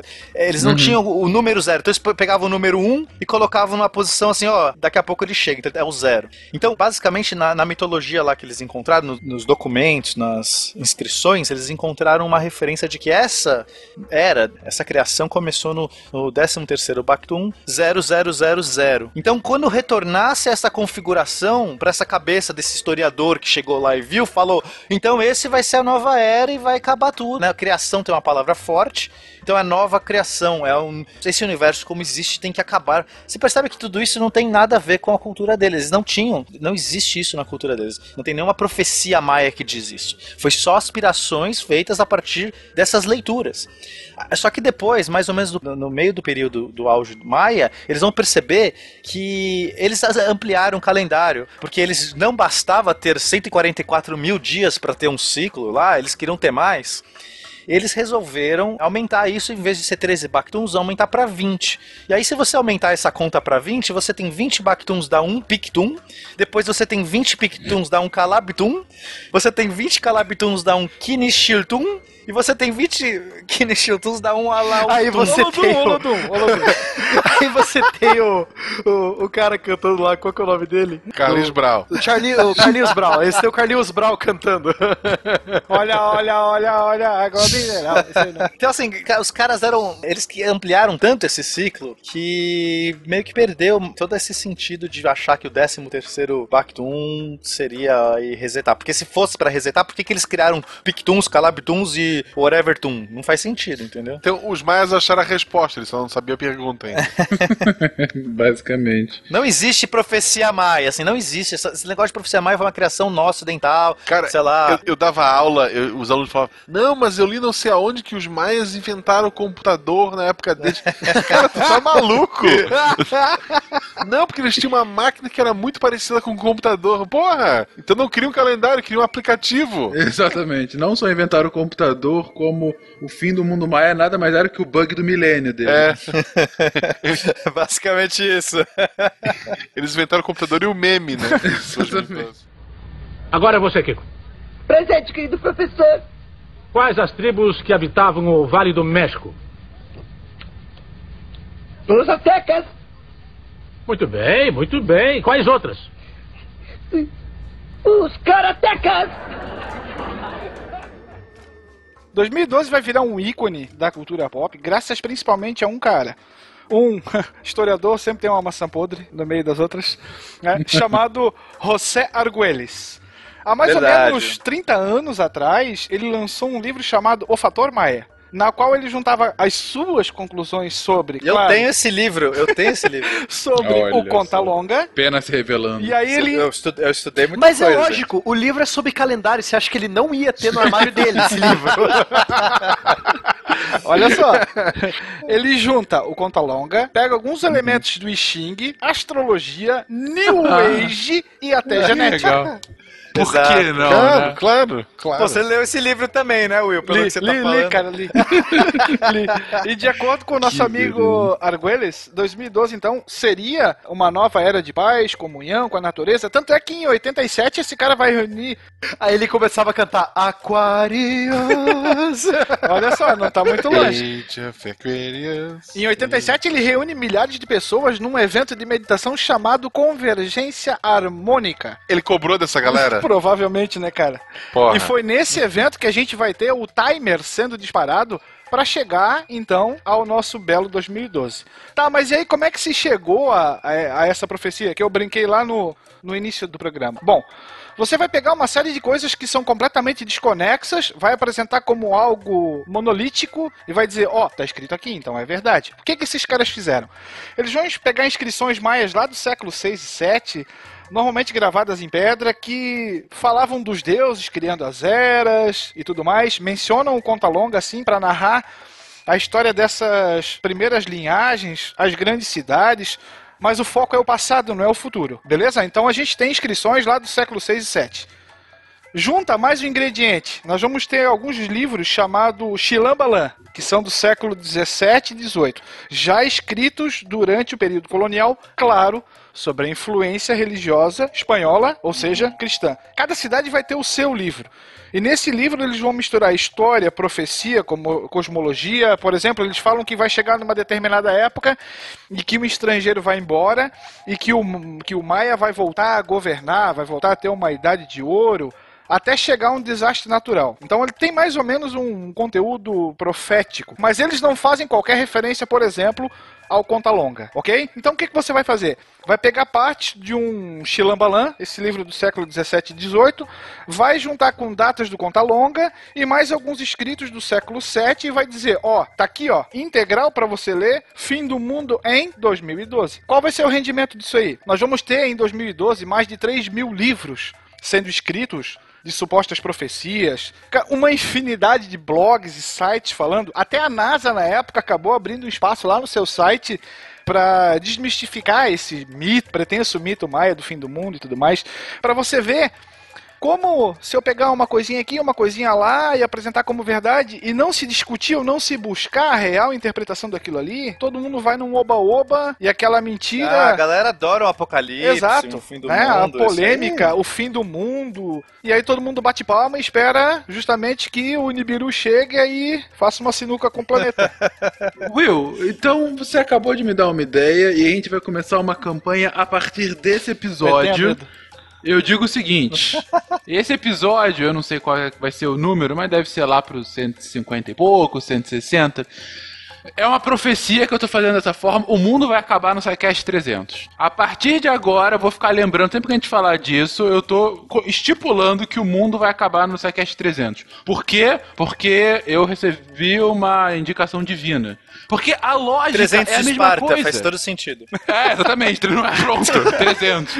Então, porque é você pegar um número aleatório, baseado numa base numérica que é de, Que é 20, de 20. porque eles quiseram que era de 20. Com um conceito de zero que o europeu não tinha, vai ter só mil É. anos depois. juntar com outro, uma outra base que era vezes 18, porque era pra dar 360, porque senão não se encaixava na natureza. E aí faz uma conta maluca, iniciada de um número absolutamente também aleatório. Salpica com uma visãozinha apocalíptica cristã, né? E, e aí fala assim, olha, e aí vai acabar esse ciclo. Logo vai acabar o mundo. Então, assim. Alguém ganhou muito dinheiro com isso, hein? Eu diria mais, eu diria mais. Episódio 300, nosso criador e salvador retornará. Volta, Silmar. Ponto, é isso, é isso. Sil, melhor ainda, perfeito, perfeito. Silmar retornará no 300, é isso. Tá, tá colocado aqui. E a partir desse momento, em qualquer cast que a gente for falar de grandes profecias, eu vou lembrar dessa. Sai cast 300, Silmar voltará. Mas calma, agora tem um ponto importante. Toda profecia tem um ponto aí de salvação, ponto da redenção. A gente tem que ter um milhão de downloads desse episódio. Desse agora, boa. Certo? Até lá a gente tem que ter um Certo. milhão de downloads. Pra Ou- nos salvar disso, né? Pra nos salvar da volta do Silmar. volta do Silmar. Quantos comentários? 20? Pra ficar no 20? é 20, né? Exatamente 20. Silmar é a Mas, enfim. serpente emplumada, então? Essa é a conclusão desse cast. Então, destacando, voltando para a economia e do cacau ser usado lá como dinheiro, etc.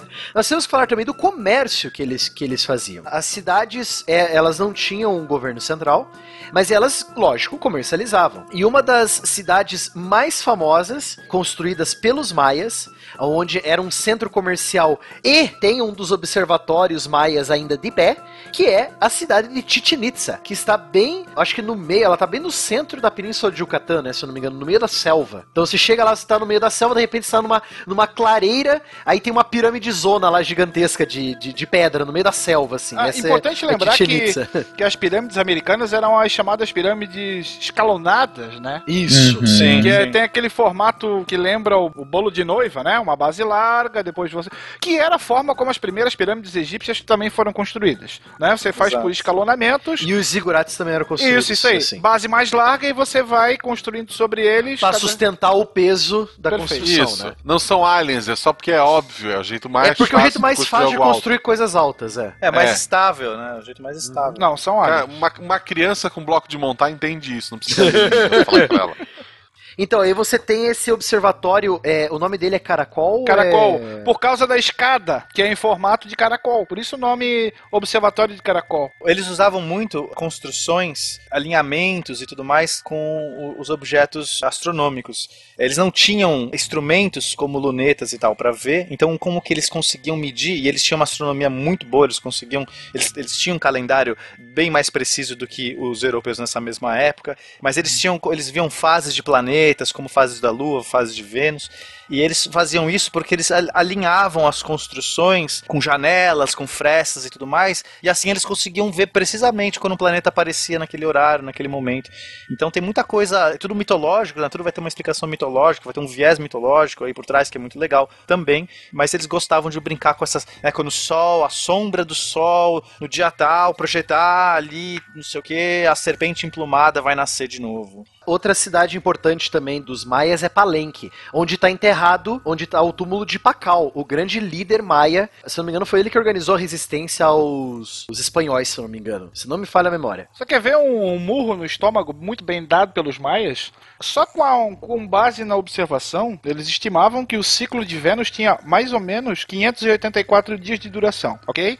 Agora, a pergunta é: qual o dado considerado como real hoje em relação ao ciclo de Vênus? 583,92. Então, um erro mínimo sem nenhum aparelho de observação, certo? Você tem que considerar uns caras assim, no final das Não, contas. com certeza. Mil anos antes do Montezuma aparecer, que é a grande figura da Mesoamérica, você tinha uma outra grande figura que é o Pacal, que foi um dos, um dos grandes líderes maias que comandou a cidade de Palenque e, eh, também na, na península de Yucatán e quase unificou as cidades maias num único reino. Quase, né? Ele co- conseguiu.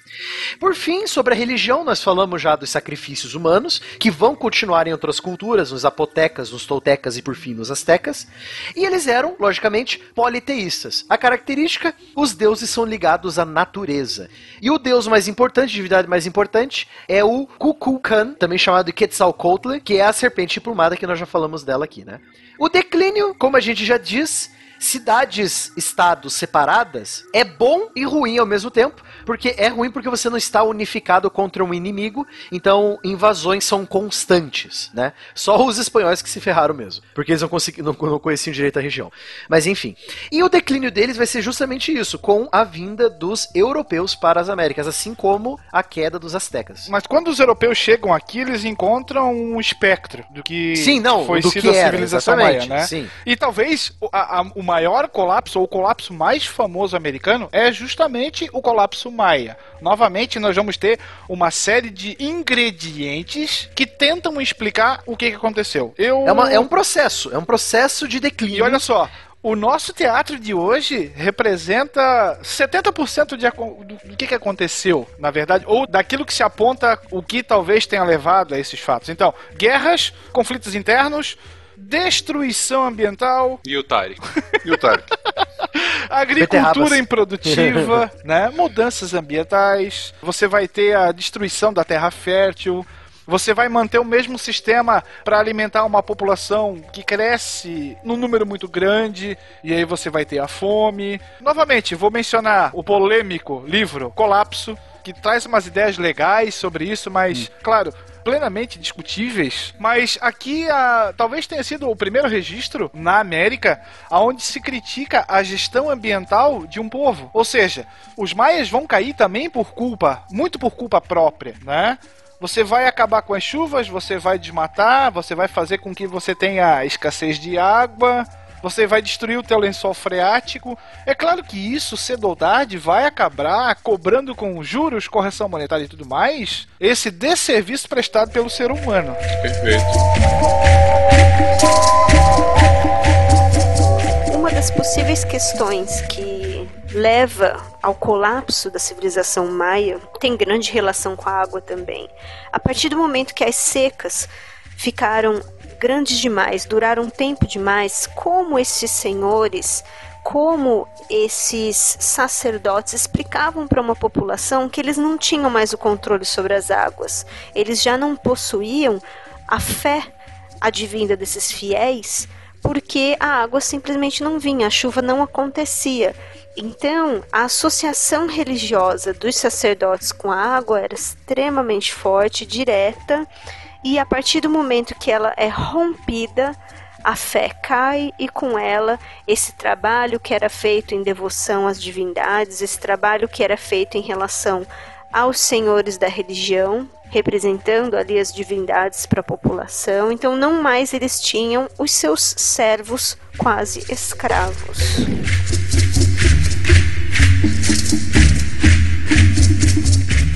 É, até uma, uma rápida analogia com relação a essa questão do como a falta de gestão ambiental pode interferir na, no desenvolvimento de uma civilização.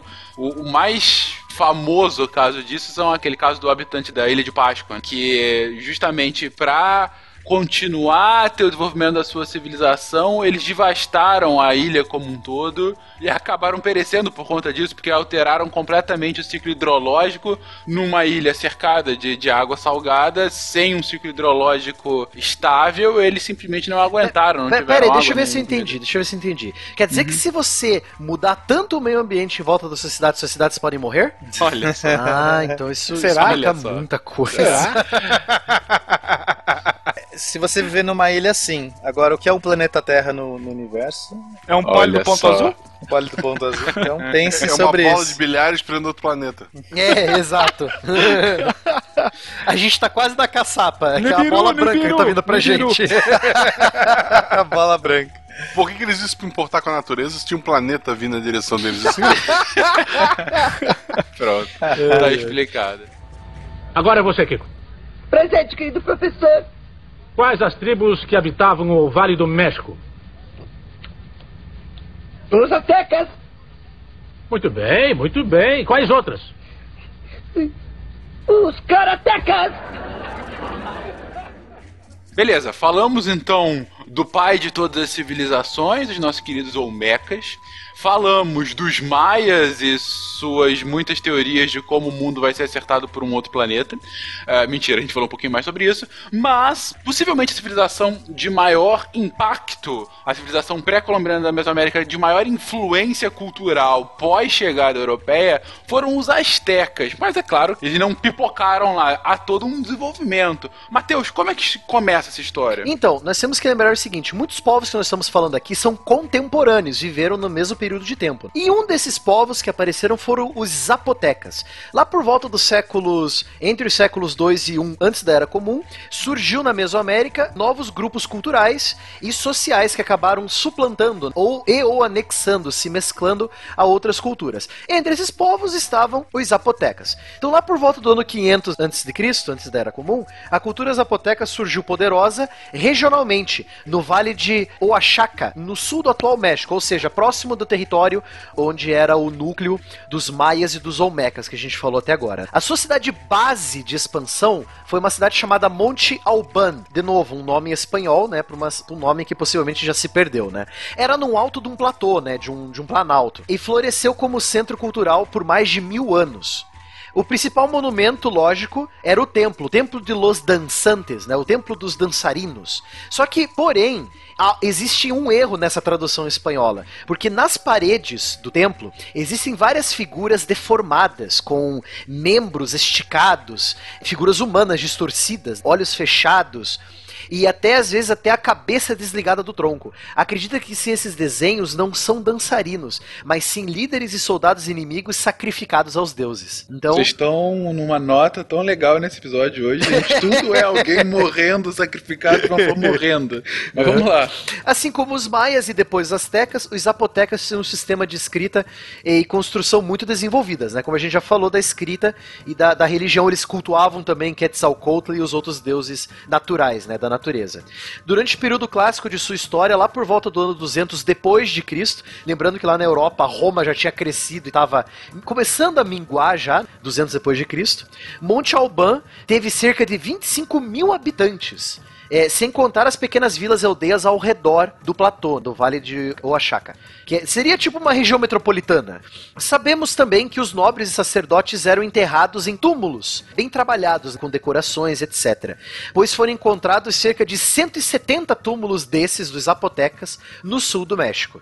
Porém, esse povo também pereceu. Por volta do ano 900 da nossa era, Monte Alban estava praticamente abandonada e deserta. Infelizmente, até hoje não sabemos o motivo. De novo, é toda aquela coisa de destruir o ambiente em volta da cidade, né, com técnicas rudimentares de agricultura, acaba a comida, o pessoal tem que vazar. A cidade permaneceu deserta até ser parcialmente ocupada por outra cultura menor, o dos Mi- Mixtecas, por volta do século 12 e 13 depois de Cristo. Ou seja, lá é do ano 1100 a 1300. Uma curiosidade que dá pra comentar dessa época, que foi durante o período clássico entre 100 antes e 250 depois de Cristo, que nós vamos ter talvez o principal artefato artístico encontrado na Mesoamérica, que foi uma máscara feita em jade, que representa uma figura de um morcego com feições humanas. Então são 25 sessões de jade verde escuro polido. É o primeiro Batman. Na verdade é o Deus morcego, com olhos e presas confeccionadas com ele falava, I'm Batman. confeccionadas com conchas brancas. Hoje em dia ela está exposta à visitação na sala Oaxaca do Museu de Antropologia do México. É uma imagem bastante conhecida. Se vocês jogarem Deus morcego na internet, vocês vão dar de cara, não com Batman, mas sim com essa peça artística zapoteca. Não subestime a cultura pop, Will. Depois desse surgimento dos zapotecas, nós temos a cultura da cidade de Teotihuacan. É interessante a gente falar da cidade de Teotihuacan, porque eu pessoalmente não achei o nome do povo que habitava ela. Normalmente se menciona cultura teotihuacana. Teotihuacana, então é, é um próprio povo. Teotihuacan é interessante, é a primeira grande cidade das Américas, a grande construção urbana, grande área urbana de toda a Mesoamérica. Chamada de a Cidade dos Deuses, ela se situava no Planalto Central. Então a gente saiu do sul, fomos para o centro do México. 48 quilômetros a nordeste da atual capital do país, Cidade do México. Em seu apogeu, no seu auge de poder e influência, entre os anos 250 e 650 depois de Cristo, ou seja, um domínio aí de 400 anos, a cultura teotihuacana Teotihuacana, a cidade de Teotihuacan, chegou a abrigar cerca de, pasmem, 150 mil pessoas em uma área urbana com prédios de 21 quilômetros quadrados. Então, pra Mesoamérica, eu acho que até bastante até pra Europa, né? Porque, se eu não me engano, Londres não tinha esse tamanho, né? 150 mil. No ano mais ou 600 menos. depois de Cristo, com as invasões bárbaras? Não, Londres não tinha esse tamanho. Paris não tinha esse tamanho. Não, não, nessa época sem dúvida não tinha. Sim. Depois de Cristo a gente tinha de grandes cidades Roma, claro, né? Mas que também tava acabadinha, no máximo 100 mil habitantes, né? No século III eu acho que ainda tinha Bizâncio? mais do que isso. Bizâncio, que tinha uma população grande. Uma ou duas cidades chinesas, né? Provavelmente também alguma indiana. Comparando com a Europa, né? Teotihuacan era gigantesca. Exatamente. O impressionante é que a gente consegue comparar com grandes cidades do mundo, E né? levando em consideração que a América foi o último continente a ser povoado também. Sim, é, é muito impressionante. 150 mil habitantes para essa época, muito impressionante. É, é legal citar aqui um livro que eu usei pra fazer a pauta. Gosto muito de ler pra, e passar a informação dele pros meus alunos, que é o Guia Ilustrado Zahar da História Mundial, do Philip Parker. É muito bacana esse guia, cara. É super rapidinho e é muito bom pra você preparar aulas. É, é bem interessante de, ficar, de, de ser lido. Nossa, por um momento eu achei que você ia falar o Guia do Mochileiro das Galáxias. É, também. quase, quase, quase. Bom, então você tem aí essa grande cidade Teotihuacan. Olha só, dizem que ela foi construída pelos sucessores diretos dos Olmecas. Então a descendência da liderança dos nobres da região são Olmecas. Logo se tornou um importante centro comercial, político e religioso das planícies centrais mexicanas. Suas principais relações comerciais eram feitas com cidades maias da península de Yucatán, onde trocavam vários produtos, entre eles uma rocha vulcânica verde, a obsidiana, para decorações, pontas e lâminas de armas. Então aquelas facas de sacrifício, aquelas facas todas decoradas verdes, aquilo lá é a cor da obsidiana da, da região. Eles tinham inclusive espadas de obsidiana, que eles colocavam várias lascas de obsidiana ao redor de um centro, de um núcleo de madeira, e amarravam aquilo, de- e é extremamente cortante. Tá aí, ó, meu próximo personagem com o jogo da RPG vai ter uma espada de obsidiana, cara. Obrigado pela dica. Eles utilizavam elas pra eliminar os caminhantes brancos, é isso? ou não? Era exatamente o que eu ia dizer. É, vidro de dragão, né? Dragon Glass, exatamente. Diferente de outras cidades que surgiram nas Américas, no mesmo período e posteriores, Teotihuacan foi projetada com um traçado octogonal. Ou seja, né, é o- já tinha o primeiro UFC da história naquela região, né? Are you ready? Are you ready? Let's get it on! E aquele lá era o verdadeiro o octógono da morte, né? Aquele lá era pra valer mesmo. Interessante tu comentar isso que ela foi projetada, porque justamente ela foi uma cidade, a primeira cidade planejada da América. Exatamente. A primeira cidade planejada. Além de É. conjuntos residenciais de vários andares. Áreas para oficinas dos artesãos, várias praças e um centro cerimonial com várias pirâmides. Entre elas a maior pirâmide pré-colombiana da história, a Pirâmide do Sol, com cerca de 225 metros de comprimento na base e 65 metros de altura. Além das pirâmides, havia também uma avenida central, ladeada por tumbas e santuários, conhecida como a Avenida dos Mortos. Porém, em 750 da nossa era, a cidade sofreu com uma série de invasões vindas do norte e do sul. Um dos povos que invadiram e dominaram a cidade foram os Toltecas, que a gente vai falar agora. Então eles vão continuar, eles vão dominar a cidade de Teotihuacan. A cultura original teotihuacana vai ser dominada pelos Toltecas. E vale citar aqui também o outro livro que eu usei, eu uso muito para fazer aula, e aqui na, na pauta me ajudou bastante também, que foi A História do Mundo para Quem Tem Pressa, da Emma Mariotti, ou Mariotti, agora eu não sei. Ela é professora de universidade formada em História Contemporânea, acho que por Oxford, se não me engano. Agora eu não me lembro qual universidade ela se formou, enfim. O livro dela é bem conciso, é bacana, é rapidinho, é bom para montar a aula. Então, né, Will, aí a gente tem os Toltecas que dominaram Teotihuacan, Que vieram do atual norte mexicano e penetraram nessa região mais ou menos a partir do ano 908 depois de Cristo, constituindo então a sua principal cidade, que é Coruacan. Originalmente eles eram caçadores e coletores, e uma coisa que a gente não comentou ainda, mas que já acontecia com outros povos, eles falavam um idioma chamado Nahuatl, que é muito parecido com o idioma Apache norte-americano. Que, por sinal, vai ser o mesmo idioma dos astecas, né? Porque eles vieram da região norte do México. Exatamente. E aí tem uma corrente que diz que justamente eles se deslocaram do que hoje seriam os Estados Unidos em direção mais ao sul. Então essa proximidade da linguagem não seria uma mera coincidência. Bom, nós vamos ter um cara importante na história tolteca que vai ter o mesmo nome que um deus, o Quetzalcoatl, mas dessa vez é o homem que vai ser o primeiro grande soberano da região e que vai lutar contra povos que viviam ao seu redor, que justamente queriam dominar o seu povo, e ele vai fundar uma cidade que vai ser também muito famosa, vai ser a cidade de Tula. Então nós vamos ter, claro, um desenvolvimento artístico, econômico, governamental, mas conflitos entre a própria classe guerreira, a classe sacerdotal, além de conflitos com cidades próximas, vão fazer com que os toltecas abandonem essa cidade e tomem caminho para uma região mais a sudeste do México, provavelmente chegando lá na península do Yucatán. Então nós temos novamente uma cidade abandonada e uma outra cidade sendo formada por motivos, claro, internos e quem sabe, talvez também até por motivos de ordem natural. Claro que Tula não vai ficar uma cidade completamente vazia, os governantes partem e ali se instaura uma ditadura militar. Então, Tula hoje é uma cidade mexicana que justamente possui um sítio arqueológico escavado justamente nas suas raízes mais profundas.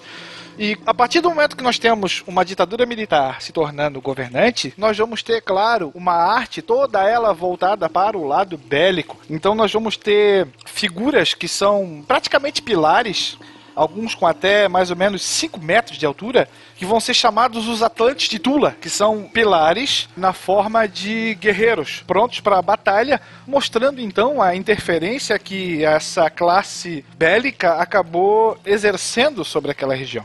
E por influência dos toltecas, na região do Golfo do México, aqui nós vamos ter a elaboração de um outro termo bastante curioso, que são os xiximecas, que era como eles chamavam os caras que vieram de fora, eram os bárbaros. E quem eram esses bárbaros? Justamente os astecas. Exatamente. Xiximeca com CH, gente, não com X. É, com CH, xiximecas. Então você tem esses povos chamados de xiximecas que vêm do norte da mesma região que eles vieram, que o, os toltecas vieram, ou seja, do sul dos Estados Unidos, extremo norte do México, atualmente. Eles vêm migrando do mesmo jeito que os toltecas vieram, só que eles vêm como um povo invasor, eles vêm para tomar o lugar dos toltecas mesmo.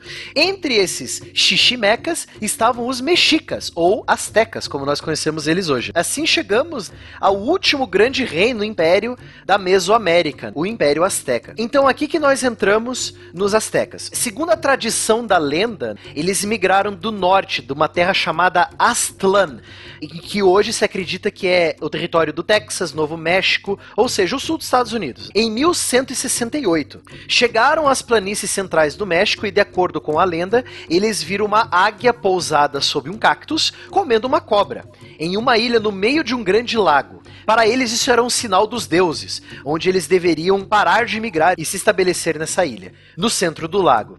Em 1375, foi escolhido o primeiro grande líder, rei, ou também chamado de Tlatoani, dos mexicas, provavelmente de uma família de origem, olha só, tolteca.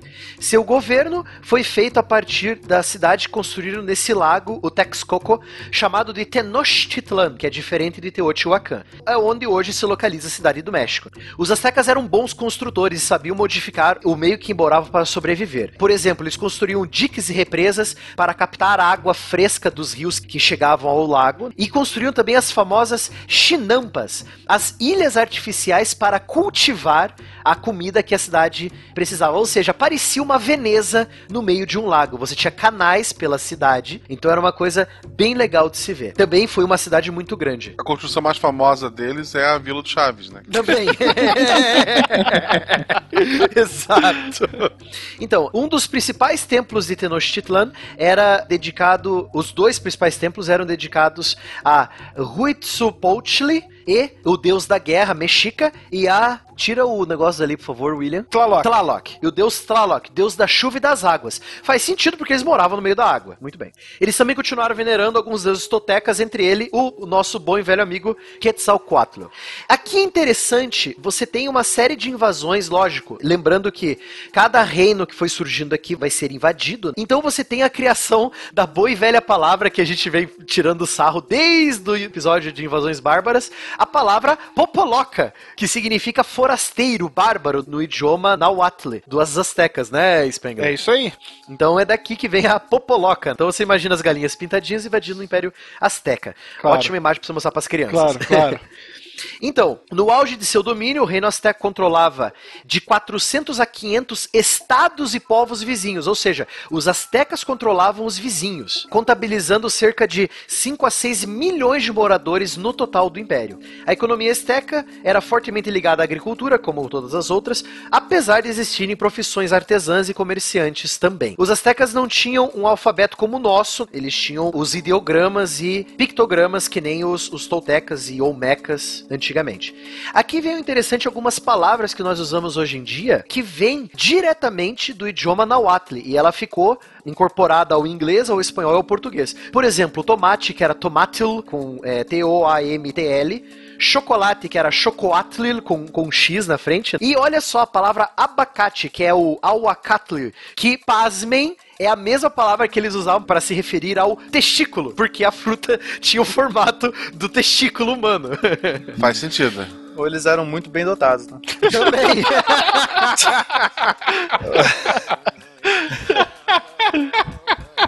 É que eles andavam de saco cheio com essa situação. É, exato.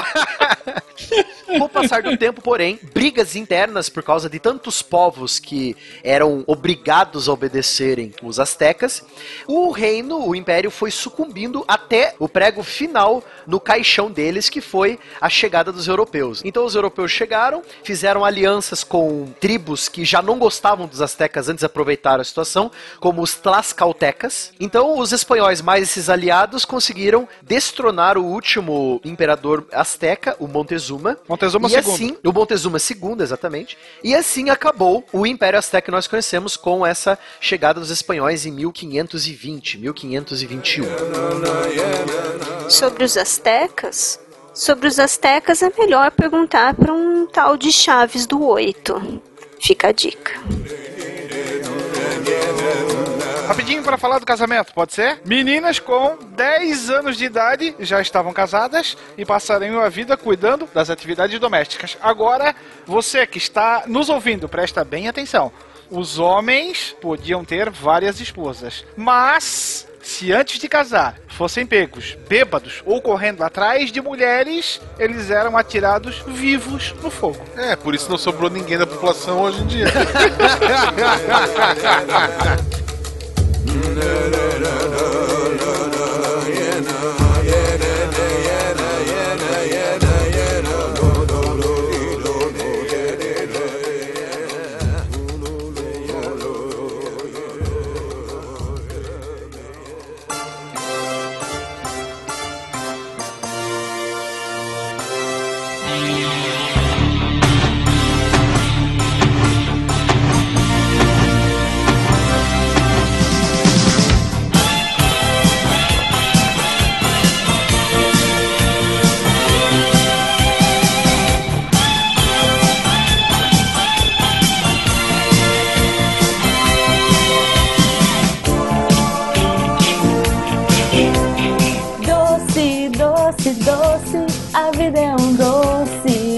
vida mel. E sejam bem-vindos a derivados a mais uma sessão de e-mails, recados e, sei lá, derivados que a gente tem aqui no final. Como o episódio passado foi sobre açúcar, Sim. eu não ia estragar aqui a música, os ouvidos de vocês com a minha voz. Trouxe essa voz doce que errou a letra. Eu sou Marcelo Ah. Guaxinim e quem errou a letra se chama... É Jujuba, eu errei? Errou. Eu, eu, eu... E Fencas não tá aqui, ele tem que ser nessa posição numérica pela, Isso. pela letra. Esse é o não penca. Isso, quem viu lá no começo, nos recadinhos, lá no início do episódio, viu que ele tava com a voz já bem zoada, É, ele, ele tá bem mal. bem colono, tava. E daí, não tem ele aqui. Explicado isso, acho que por último e menos importante, temos o Tarek. Não vou me apresentar. Ah, esse Ah, é o por quê? Tarek. Tariquinho. Eu não sou o Tarek. Você é o Tarek, o Tariquinho. Eu não tô aqui. Quem é você na- na- no e-mail do Saquete? Ninguém. Ai, ai, ai, ai, ai. Gente, Sou o anti-Marcelo. o anti-Marcelo. Como vocês viram, o site ficou com problemas essa semana. Ninguém reparou, né? Muito acesso. O Fencas lançou um podcast extra. É... A culpa é do Aí, Fencas. F- mais downloads, isso tudo é culpa do Fencas. Ele não tá aqui, a culpa é dele, isso é, isso é a regra não escrita. Exato. Seria- se todo mundo tivesse aqui, seria do Tarek. como, tá- como o Fencas não tá aqui pela ordem de eliminação, a culpa é do Fencas que não está. Justo. A gente tentou subir um, um podcast a mais pra vocês. Um programa especial aí que a gente já gravou pros nossos patronos, que eles Exato. ouviram na semana passada. Mas o número de acessos foi muito absurdo, então o nosso servidor não deu conta. A gente passou essa semana migrando para um servidor maior e esperamos que até o lançamento desse episódio esteja tudo resolvido. E vocês sabem como mudança é uma porcaria, né? Mudança é uma Isso. coisa. Tr- três mudanças é um Isso. incêndio. É, Então, assim, ó, vamos resumir informações importantes que foram ditas agora. sim. Um, a Jujuba errou a letra. É, Dois, o, ainda. vou- o vou site ver. esteve fora do ar, É. mas a gente já tá fazendo tudo. Provavelmente, quando você está ouvindo esse episódio, tudo já voltou ao normal. Sim, é o que esperamos. Três, teve uma live especial pros patronos, então tá lá. Ela deve sair como podcast no feed assim que o feed couber todas as informações, etc e tal. Exato, exato. Se você, infelizmente, por esse número incrível de downloads, não conseguiu ouvir o Missangas, catim! Escute aí essa semana que a gente falou com o Chaps e tá ótimo, tá lindo. Exato, exato, exato. E semana que vem, quarta-feira, tem um outro melhor ainda. Quarta-feira tem. Sempre tem. E se você entrou no site e ficou irritado porque o site não tá no ar, e o pior, viu aquele GIF horrível que tem lá, entra no nosso patronato. Ajude. Isso. Isso. Nunca mais a gente coloca aquela porcaria lá daquele GIF é horrível. isso aí, gente. Tá crescendo. Se você quiser mandar um- algum bilhetinho do amor, uma cartinha de foguete pra mim, algum, sei lá, recadinho, uma beterraba pro, pro Tarek, ou uma carta de Pokémon pro Guacha, ou qualquer coisa, Caixa Postal 466, CEP 898-01974, Chapecó, Santa Catarina. Aproveitem esse momento para mandar coisas pra gente, porque como no dia 5 de dezembro a gente, o Silmar vai encontrar com a gente fisicamente. No dia 4, no dia, no dia 3, no dia 3, 3, 3, corrija. Eu só quero ver ele no dia 5. Não. Já que no final de dezembro, no início de dezembro, a gente vai se encontrar pessoalmente com o Silmar, tudo que vocês mandarem pra ele, ele vai poder entregar pessoalmente pra gente. Sim. Porque por correio ele demora, aquele filho da mãe. Demora. É, mas tudo bem, mas chega, uma hora chega. Uma hora chega. Somos otimistas. Ou não. E lendo aqui, então, a gente que. Normalmente a gente lê comentário, e-mail, escambau, mas como no momento que a gente tá gravando, o site ainda tá em 22% E, e contando. e contando. E o e-mail que eu vou ler é do Bruno Souza, ele é advogado e bancário, tem 29 anos, é Gurupi, Tocantins. Ele é Gurupi, é isso que ele é. Ele é, ele é da cidade de Gurupi, Tocantins. Ok. No, no Missangas eu explico, porque eu sou professor de geografia, gente, qual foi o critério para separar Tocantins de Goiás. Uhum. Sim, é, é- é verdade, eu leio. É uma boa Isso, tá lá. explicação. Não, não, não, não processa, gente. É, ele escreveu: Olá, Psycast. Da última vez que havia preenchido o formulário de contato de um site tinha sido para reclamar da minha operadora de telefonia. É, uma, é, uma boa, é um bom motivo. Gostaria de sugerir um episódio sobre nossos cientistas, ah, ou seja, nacionais, né, tais como Oswaldo Cruz, Carlos Chagas. Acredito que além de suas histórias dá para falar sobre algumas doenças negligenciadas, tais como febre amarela e doença de Chagas. Ah, a doença de Chagas tem esse nome por conta do Carlos Chagas, não por causa do. Chagas, Chagas do corpo. Ah. Ah, meu Deus. Que ainda hoje matam e incapacitam muitas pessoas. Parabéns pelo trabalho e abraço. Ah, que Sabe que isso é possível gravar esses temas? Não. Ok. Pode ir, Juba. É possível, sim. Obrigada, é muito legal. Brincadeira, gente. Os temas são bem legais, sim. E aproveitando que hoje é sexta-feira, já que ele falou desses temas, tem um tema cast sobre isso. Olha sobre Oswaldo Cruz, se eu não me engano, que é bem legal. Opa, então fica a dica aí. No final a gente faz a nossa dica do Podcast Friday. Isso, Mas- daí se a, gente não, se a gente não fizer um episódio sobre ele é porque eles já fizeram, então briga com eles, é isso. É. Não, não quer dizer nada. Só a gente pode fazer também, só a indicação, já. Se você quiser ouvir. Tá bom, tá bom. Muito bom. O meu e-mail é da Gabriele Schirmer. Espero falar certo seu nome, Gabi. Ela é estudante, tem 17 anos e é de Fortaleza. E ela diz assim: Olá, Psycasters. Meu nome é Gabriele, tenho 17 anos e sou estudante do terceiro ano em uma grande escola de Fortaleza. Conheci o SciCast algumas semanas atrás através do meu pai, que me recomendou por conter vários temas interessantes para o vestibular e ser uma forma mais divertida de estudar. Desde então, escuto todos os dias no meu trajeto de ida e volta do colégio, que é o único tempo livre que tenho, já que fico lá de segunda a sábado o dia inteiro. Caracas! É, e- esse é um pai, esse é um pai consciente, hein? Depois dessa descoberta, criei um gosto a mais por aprender coisas novas. Vou cursar história e os programas sobre isso são naturalmente os meus favoritos. Porém, me interessei por vários assuntos de química e biologia que também vejo em sala de aula e sempre achei desinteressantes. Quero agradecer por vocês estarem tendo esse papel tão importante na minha formação e na aprovação do vestibular. Vou continuar escutando por muito tempo depois de passar, pois agora virou rotina escutar vocês todos os dias. E estou sofrendo por já estar na metade da maratona. Muito obrigada a todos vocês por fazerem dos meus dias mais alegres e produtivos. Até a próxima. Gabi, que fofa. Você é muito fofa. Esse, esse episódio vai alegrar ela duas vezes. Primeiro, porque é um episódio de história. Sim! Segundo, porque a gente leu o e-mail dela. Ah, Na verdade, vai linda. alegrar três. Terceiro, ela riu quando a Jujuba errou a letra. Eu não errei a letra, eu acho. Errou, errou. Não sei. Ah, caramba. tá bom. E falando em alegria morta, por favor, Tarek. Falando em morte. Ok, eu vou ler dois e-mails, porque, né? Ah, porque. Eu, eu geralmente eu indico textos do Deviante, vai lá, o Deviante já deve estar no ar neste momento. Ah, é o que a gente espera. Então, leia os textos do Deviante e comente também, é bem legal. E estimula as pessoas a continuar escrevendo, que tem textos muito legais lá, mas hoje eu vou ler e-mails. O primeiro e-mail é o do Lucindo José. Ele Sabe- é Sabe estudante. porque não é o primeiro, é o terceiro, né? A gente já leu dois. Ele é estudante e ajudante de obras. Ninguém perguntou. Idade 24 anos é de Paracatu. Ele, olá pessoal, nesse domingo meu voto vai para o roedor do grupo. Desculpa, Tarek. Devo... Devo admitir, nunca foi uma pessoa que era amante da ciência, mas quando iniciei o curso de engenharia civil há dois anos, tive uma mudança drástica em minha vida. Com o estudo de mecânica clássica, com material de metodologia científica. Mas o que me cativou foram os programas do SciCast. Mudando meu pensamento com os programas de história e até o programa de lixo, do episódio das cores do câncer até o cast de humor. Tenho sido da equipe que não aparece nos programas, aquela equipe que divulga no Facebook, nas salas de aula para professores. Bom, tenho divulgado a rodo. Gostaria de convidar os ouvintes a fazer o mesmo. Bom, no momento estou desenvolvendo um projeto de ponte de macarrão. Já peço a divulgação, só que aí não adianta nada eu divulgar porque esse e-mail ele mandou há algum tempo, então já passou o dia. E ele é lá da faculdade de Atenas e Paracatu, eu já fui aí nessa faculdade. Paracatu é uma cidade bem legal. A faculdade de medicina daí é bem legal, que ela fica em cima tipo de um morro, assim, você vê uma paisagem gigante, é bem bonita lá. Paracatu é uma cidade bem legal. Abraço, Lucindo. Alguns pontos a serem destacados. Aí você se pergunta, por que, que o Tarek escolheu um e-mail que fala bem do Guaxinim?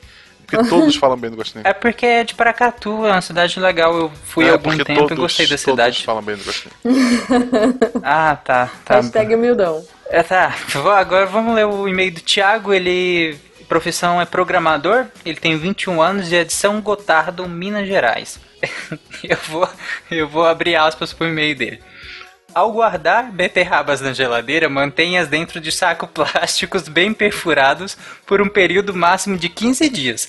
Caso guarde a beterraba cortada ou sem casca, melhor consumi-la num período de 3 a 5 dias. Fecha aspas, esse foi o e-mail do Thiago. Obrigado.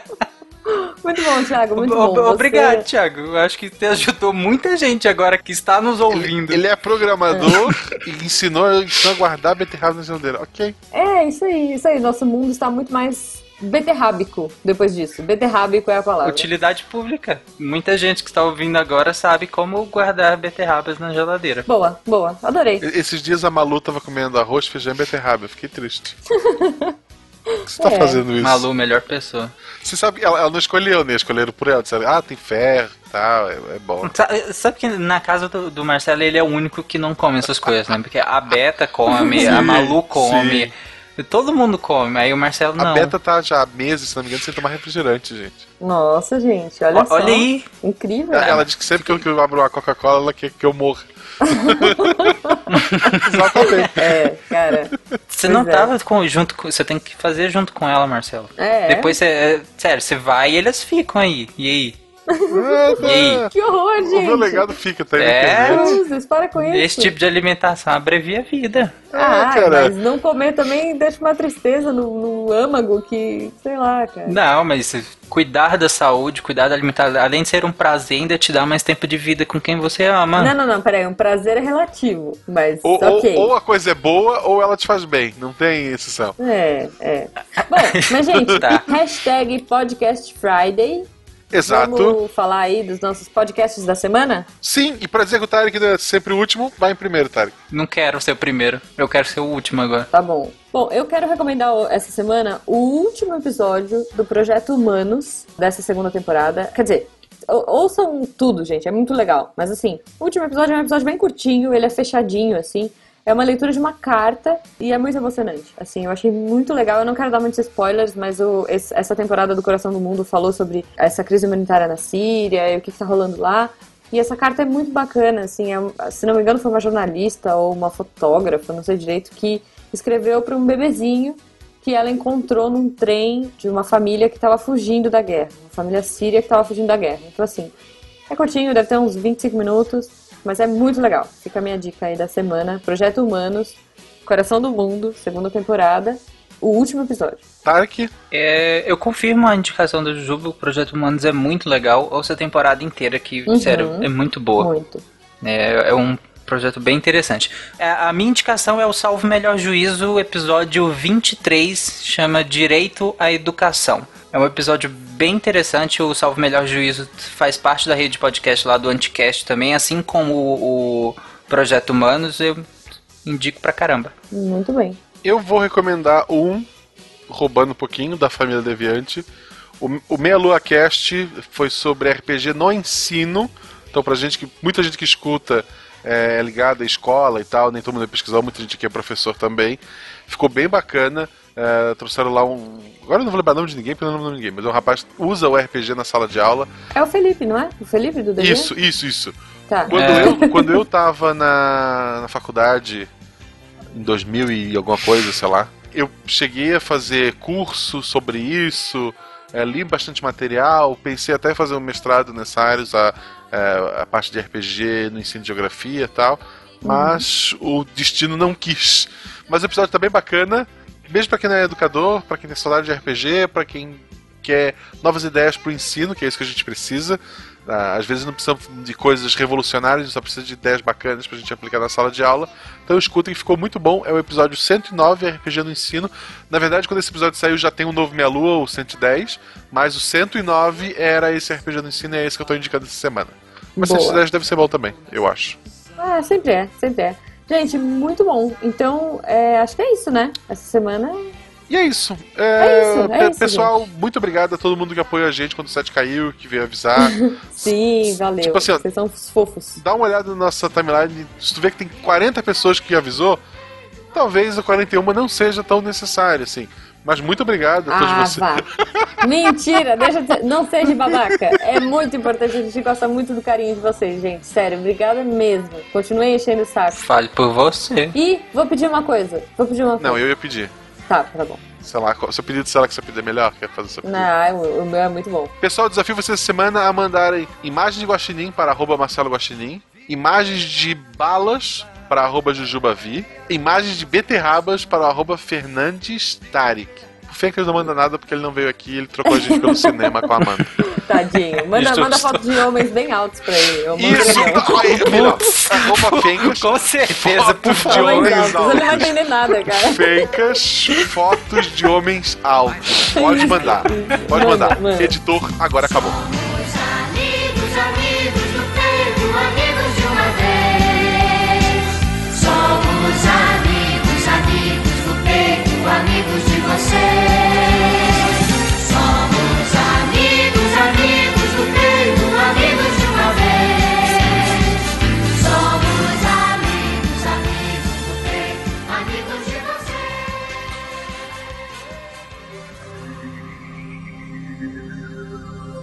Se a ciência não for divertida, tem alguma coisa errada.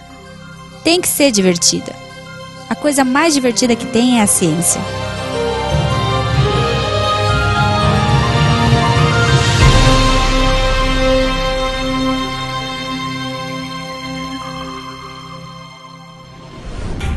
Este programa foi editado por Talkcast. Edições e Produções de Podcast.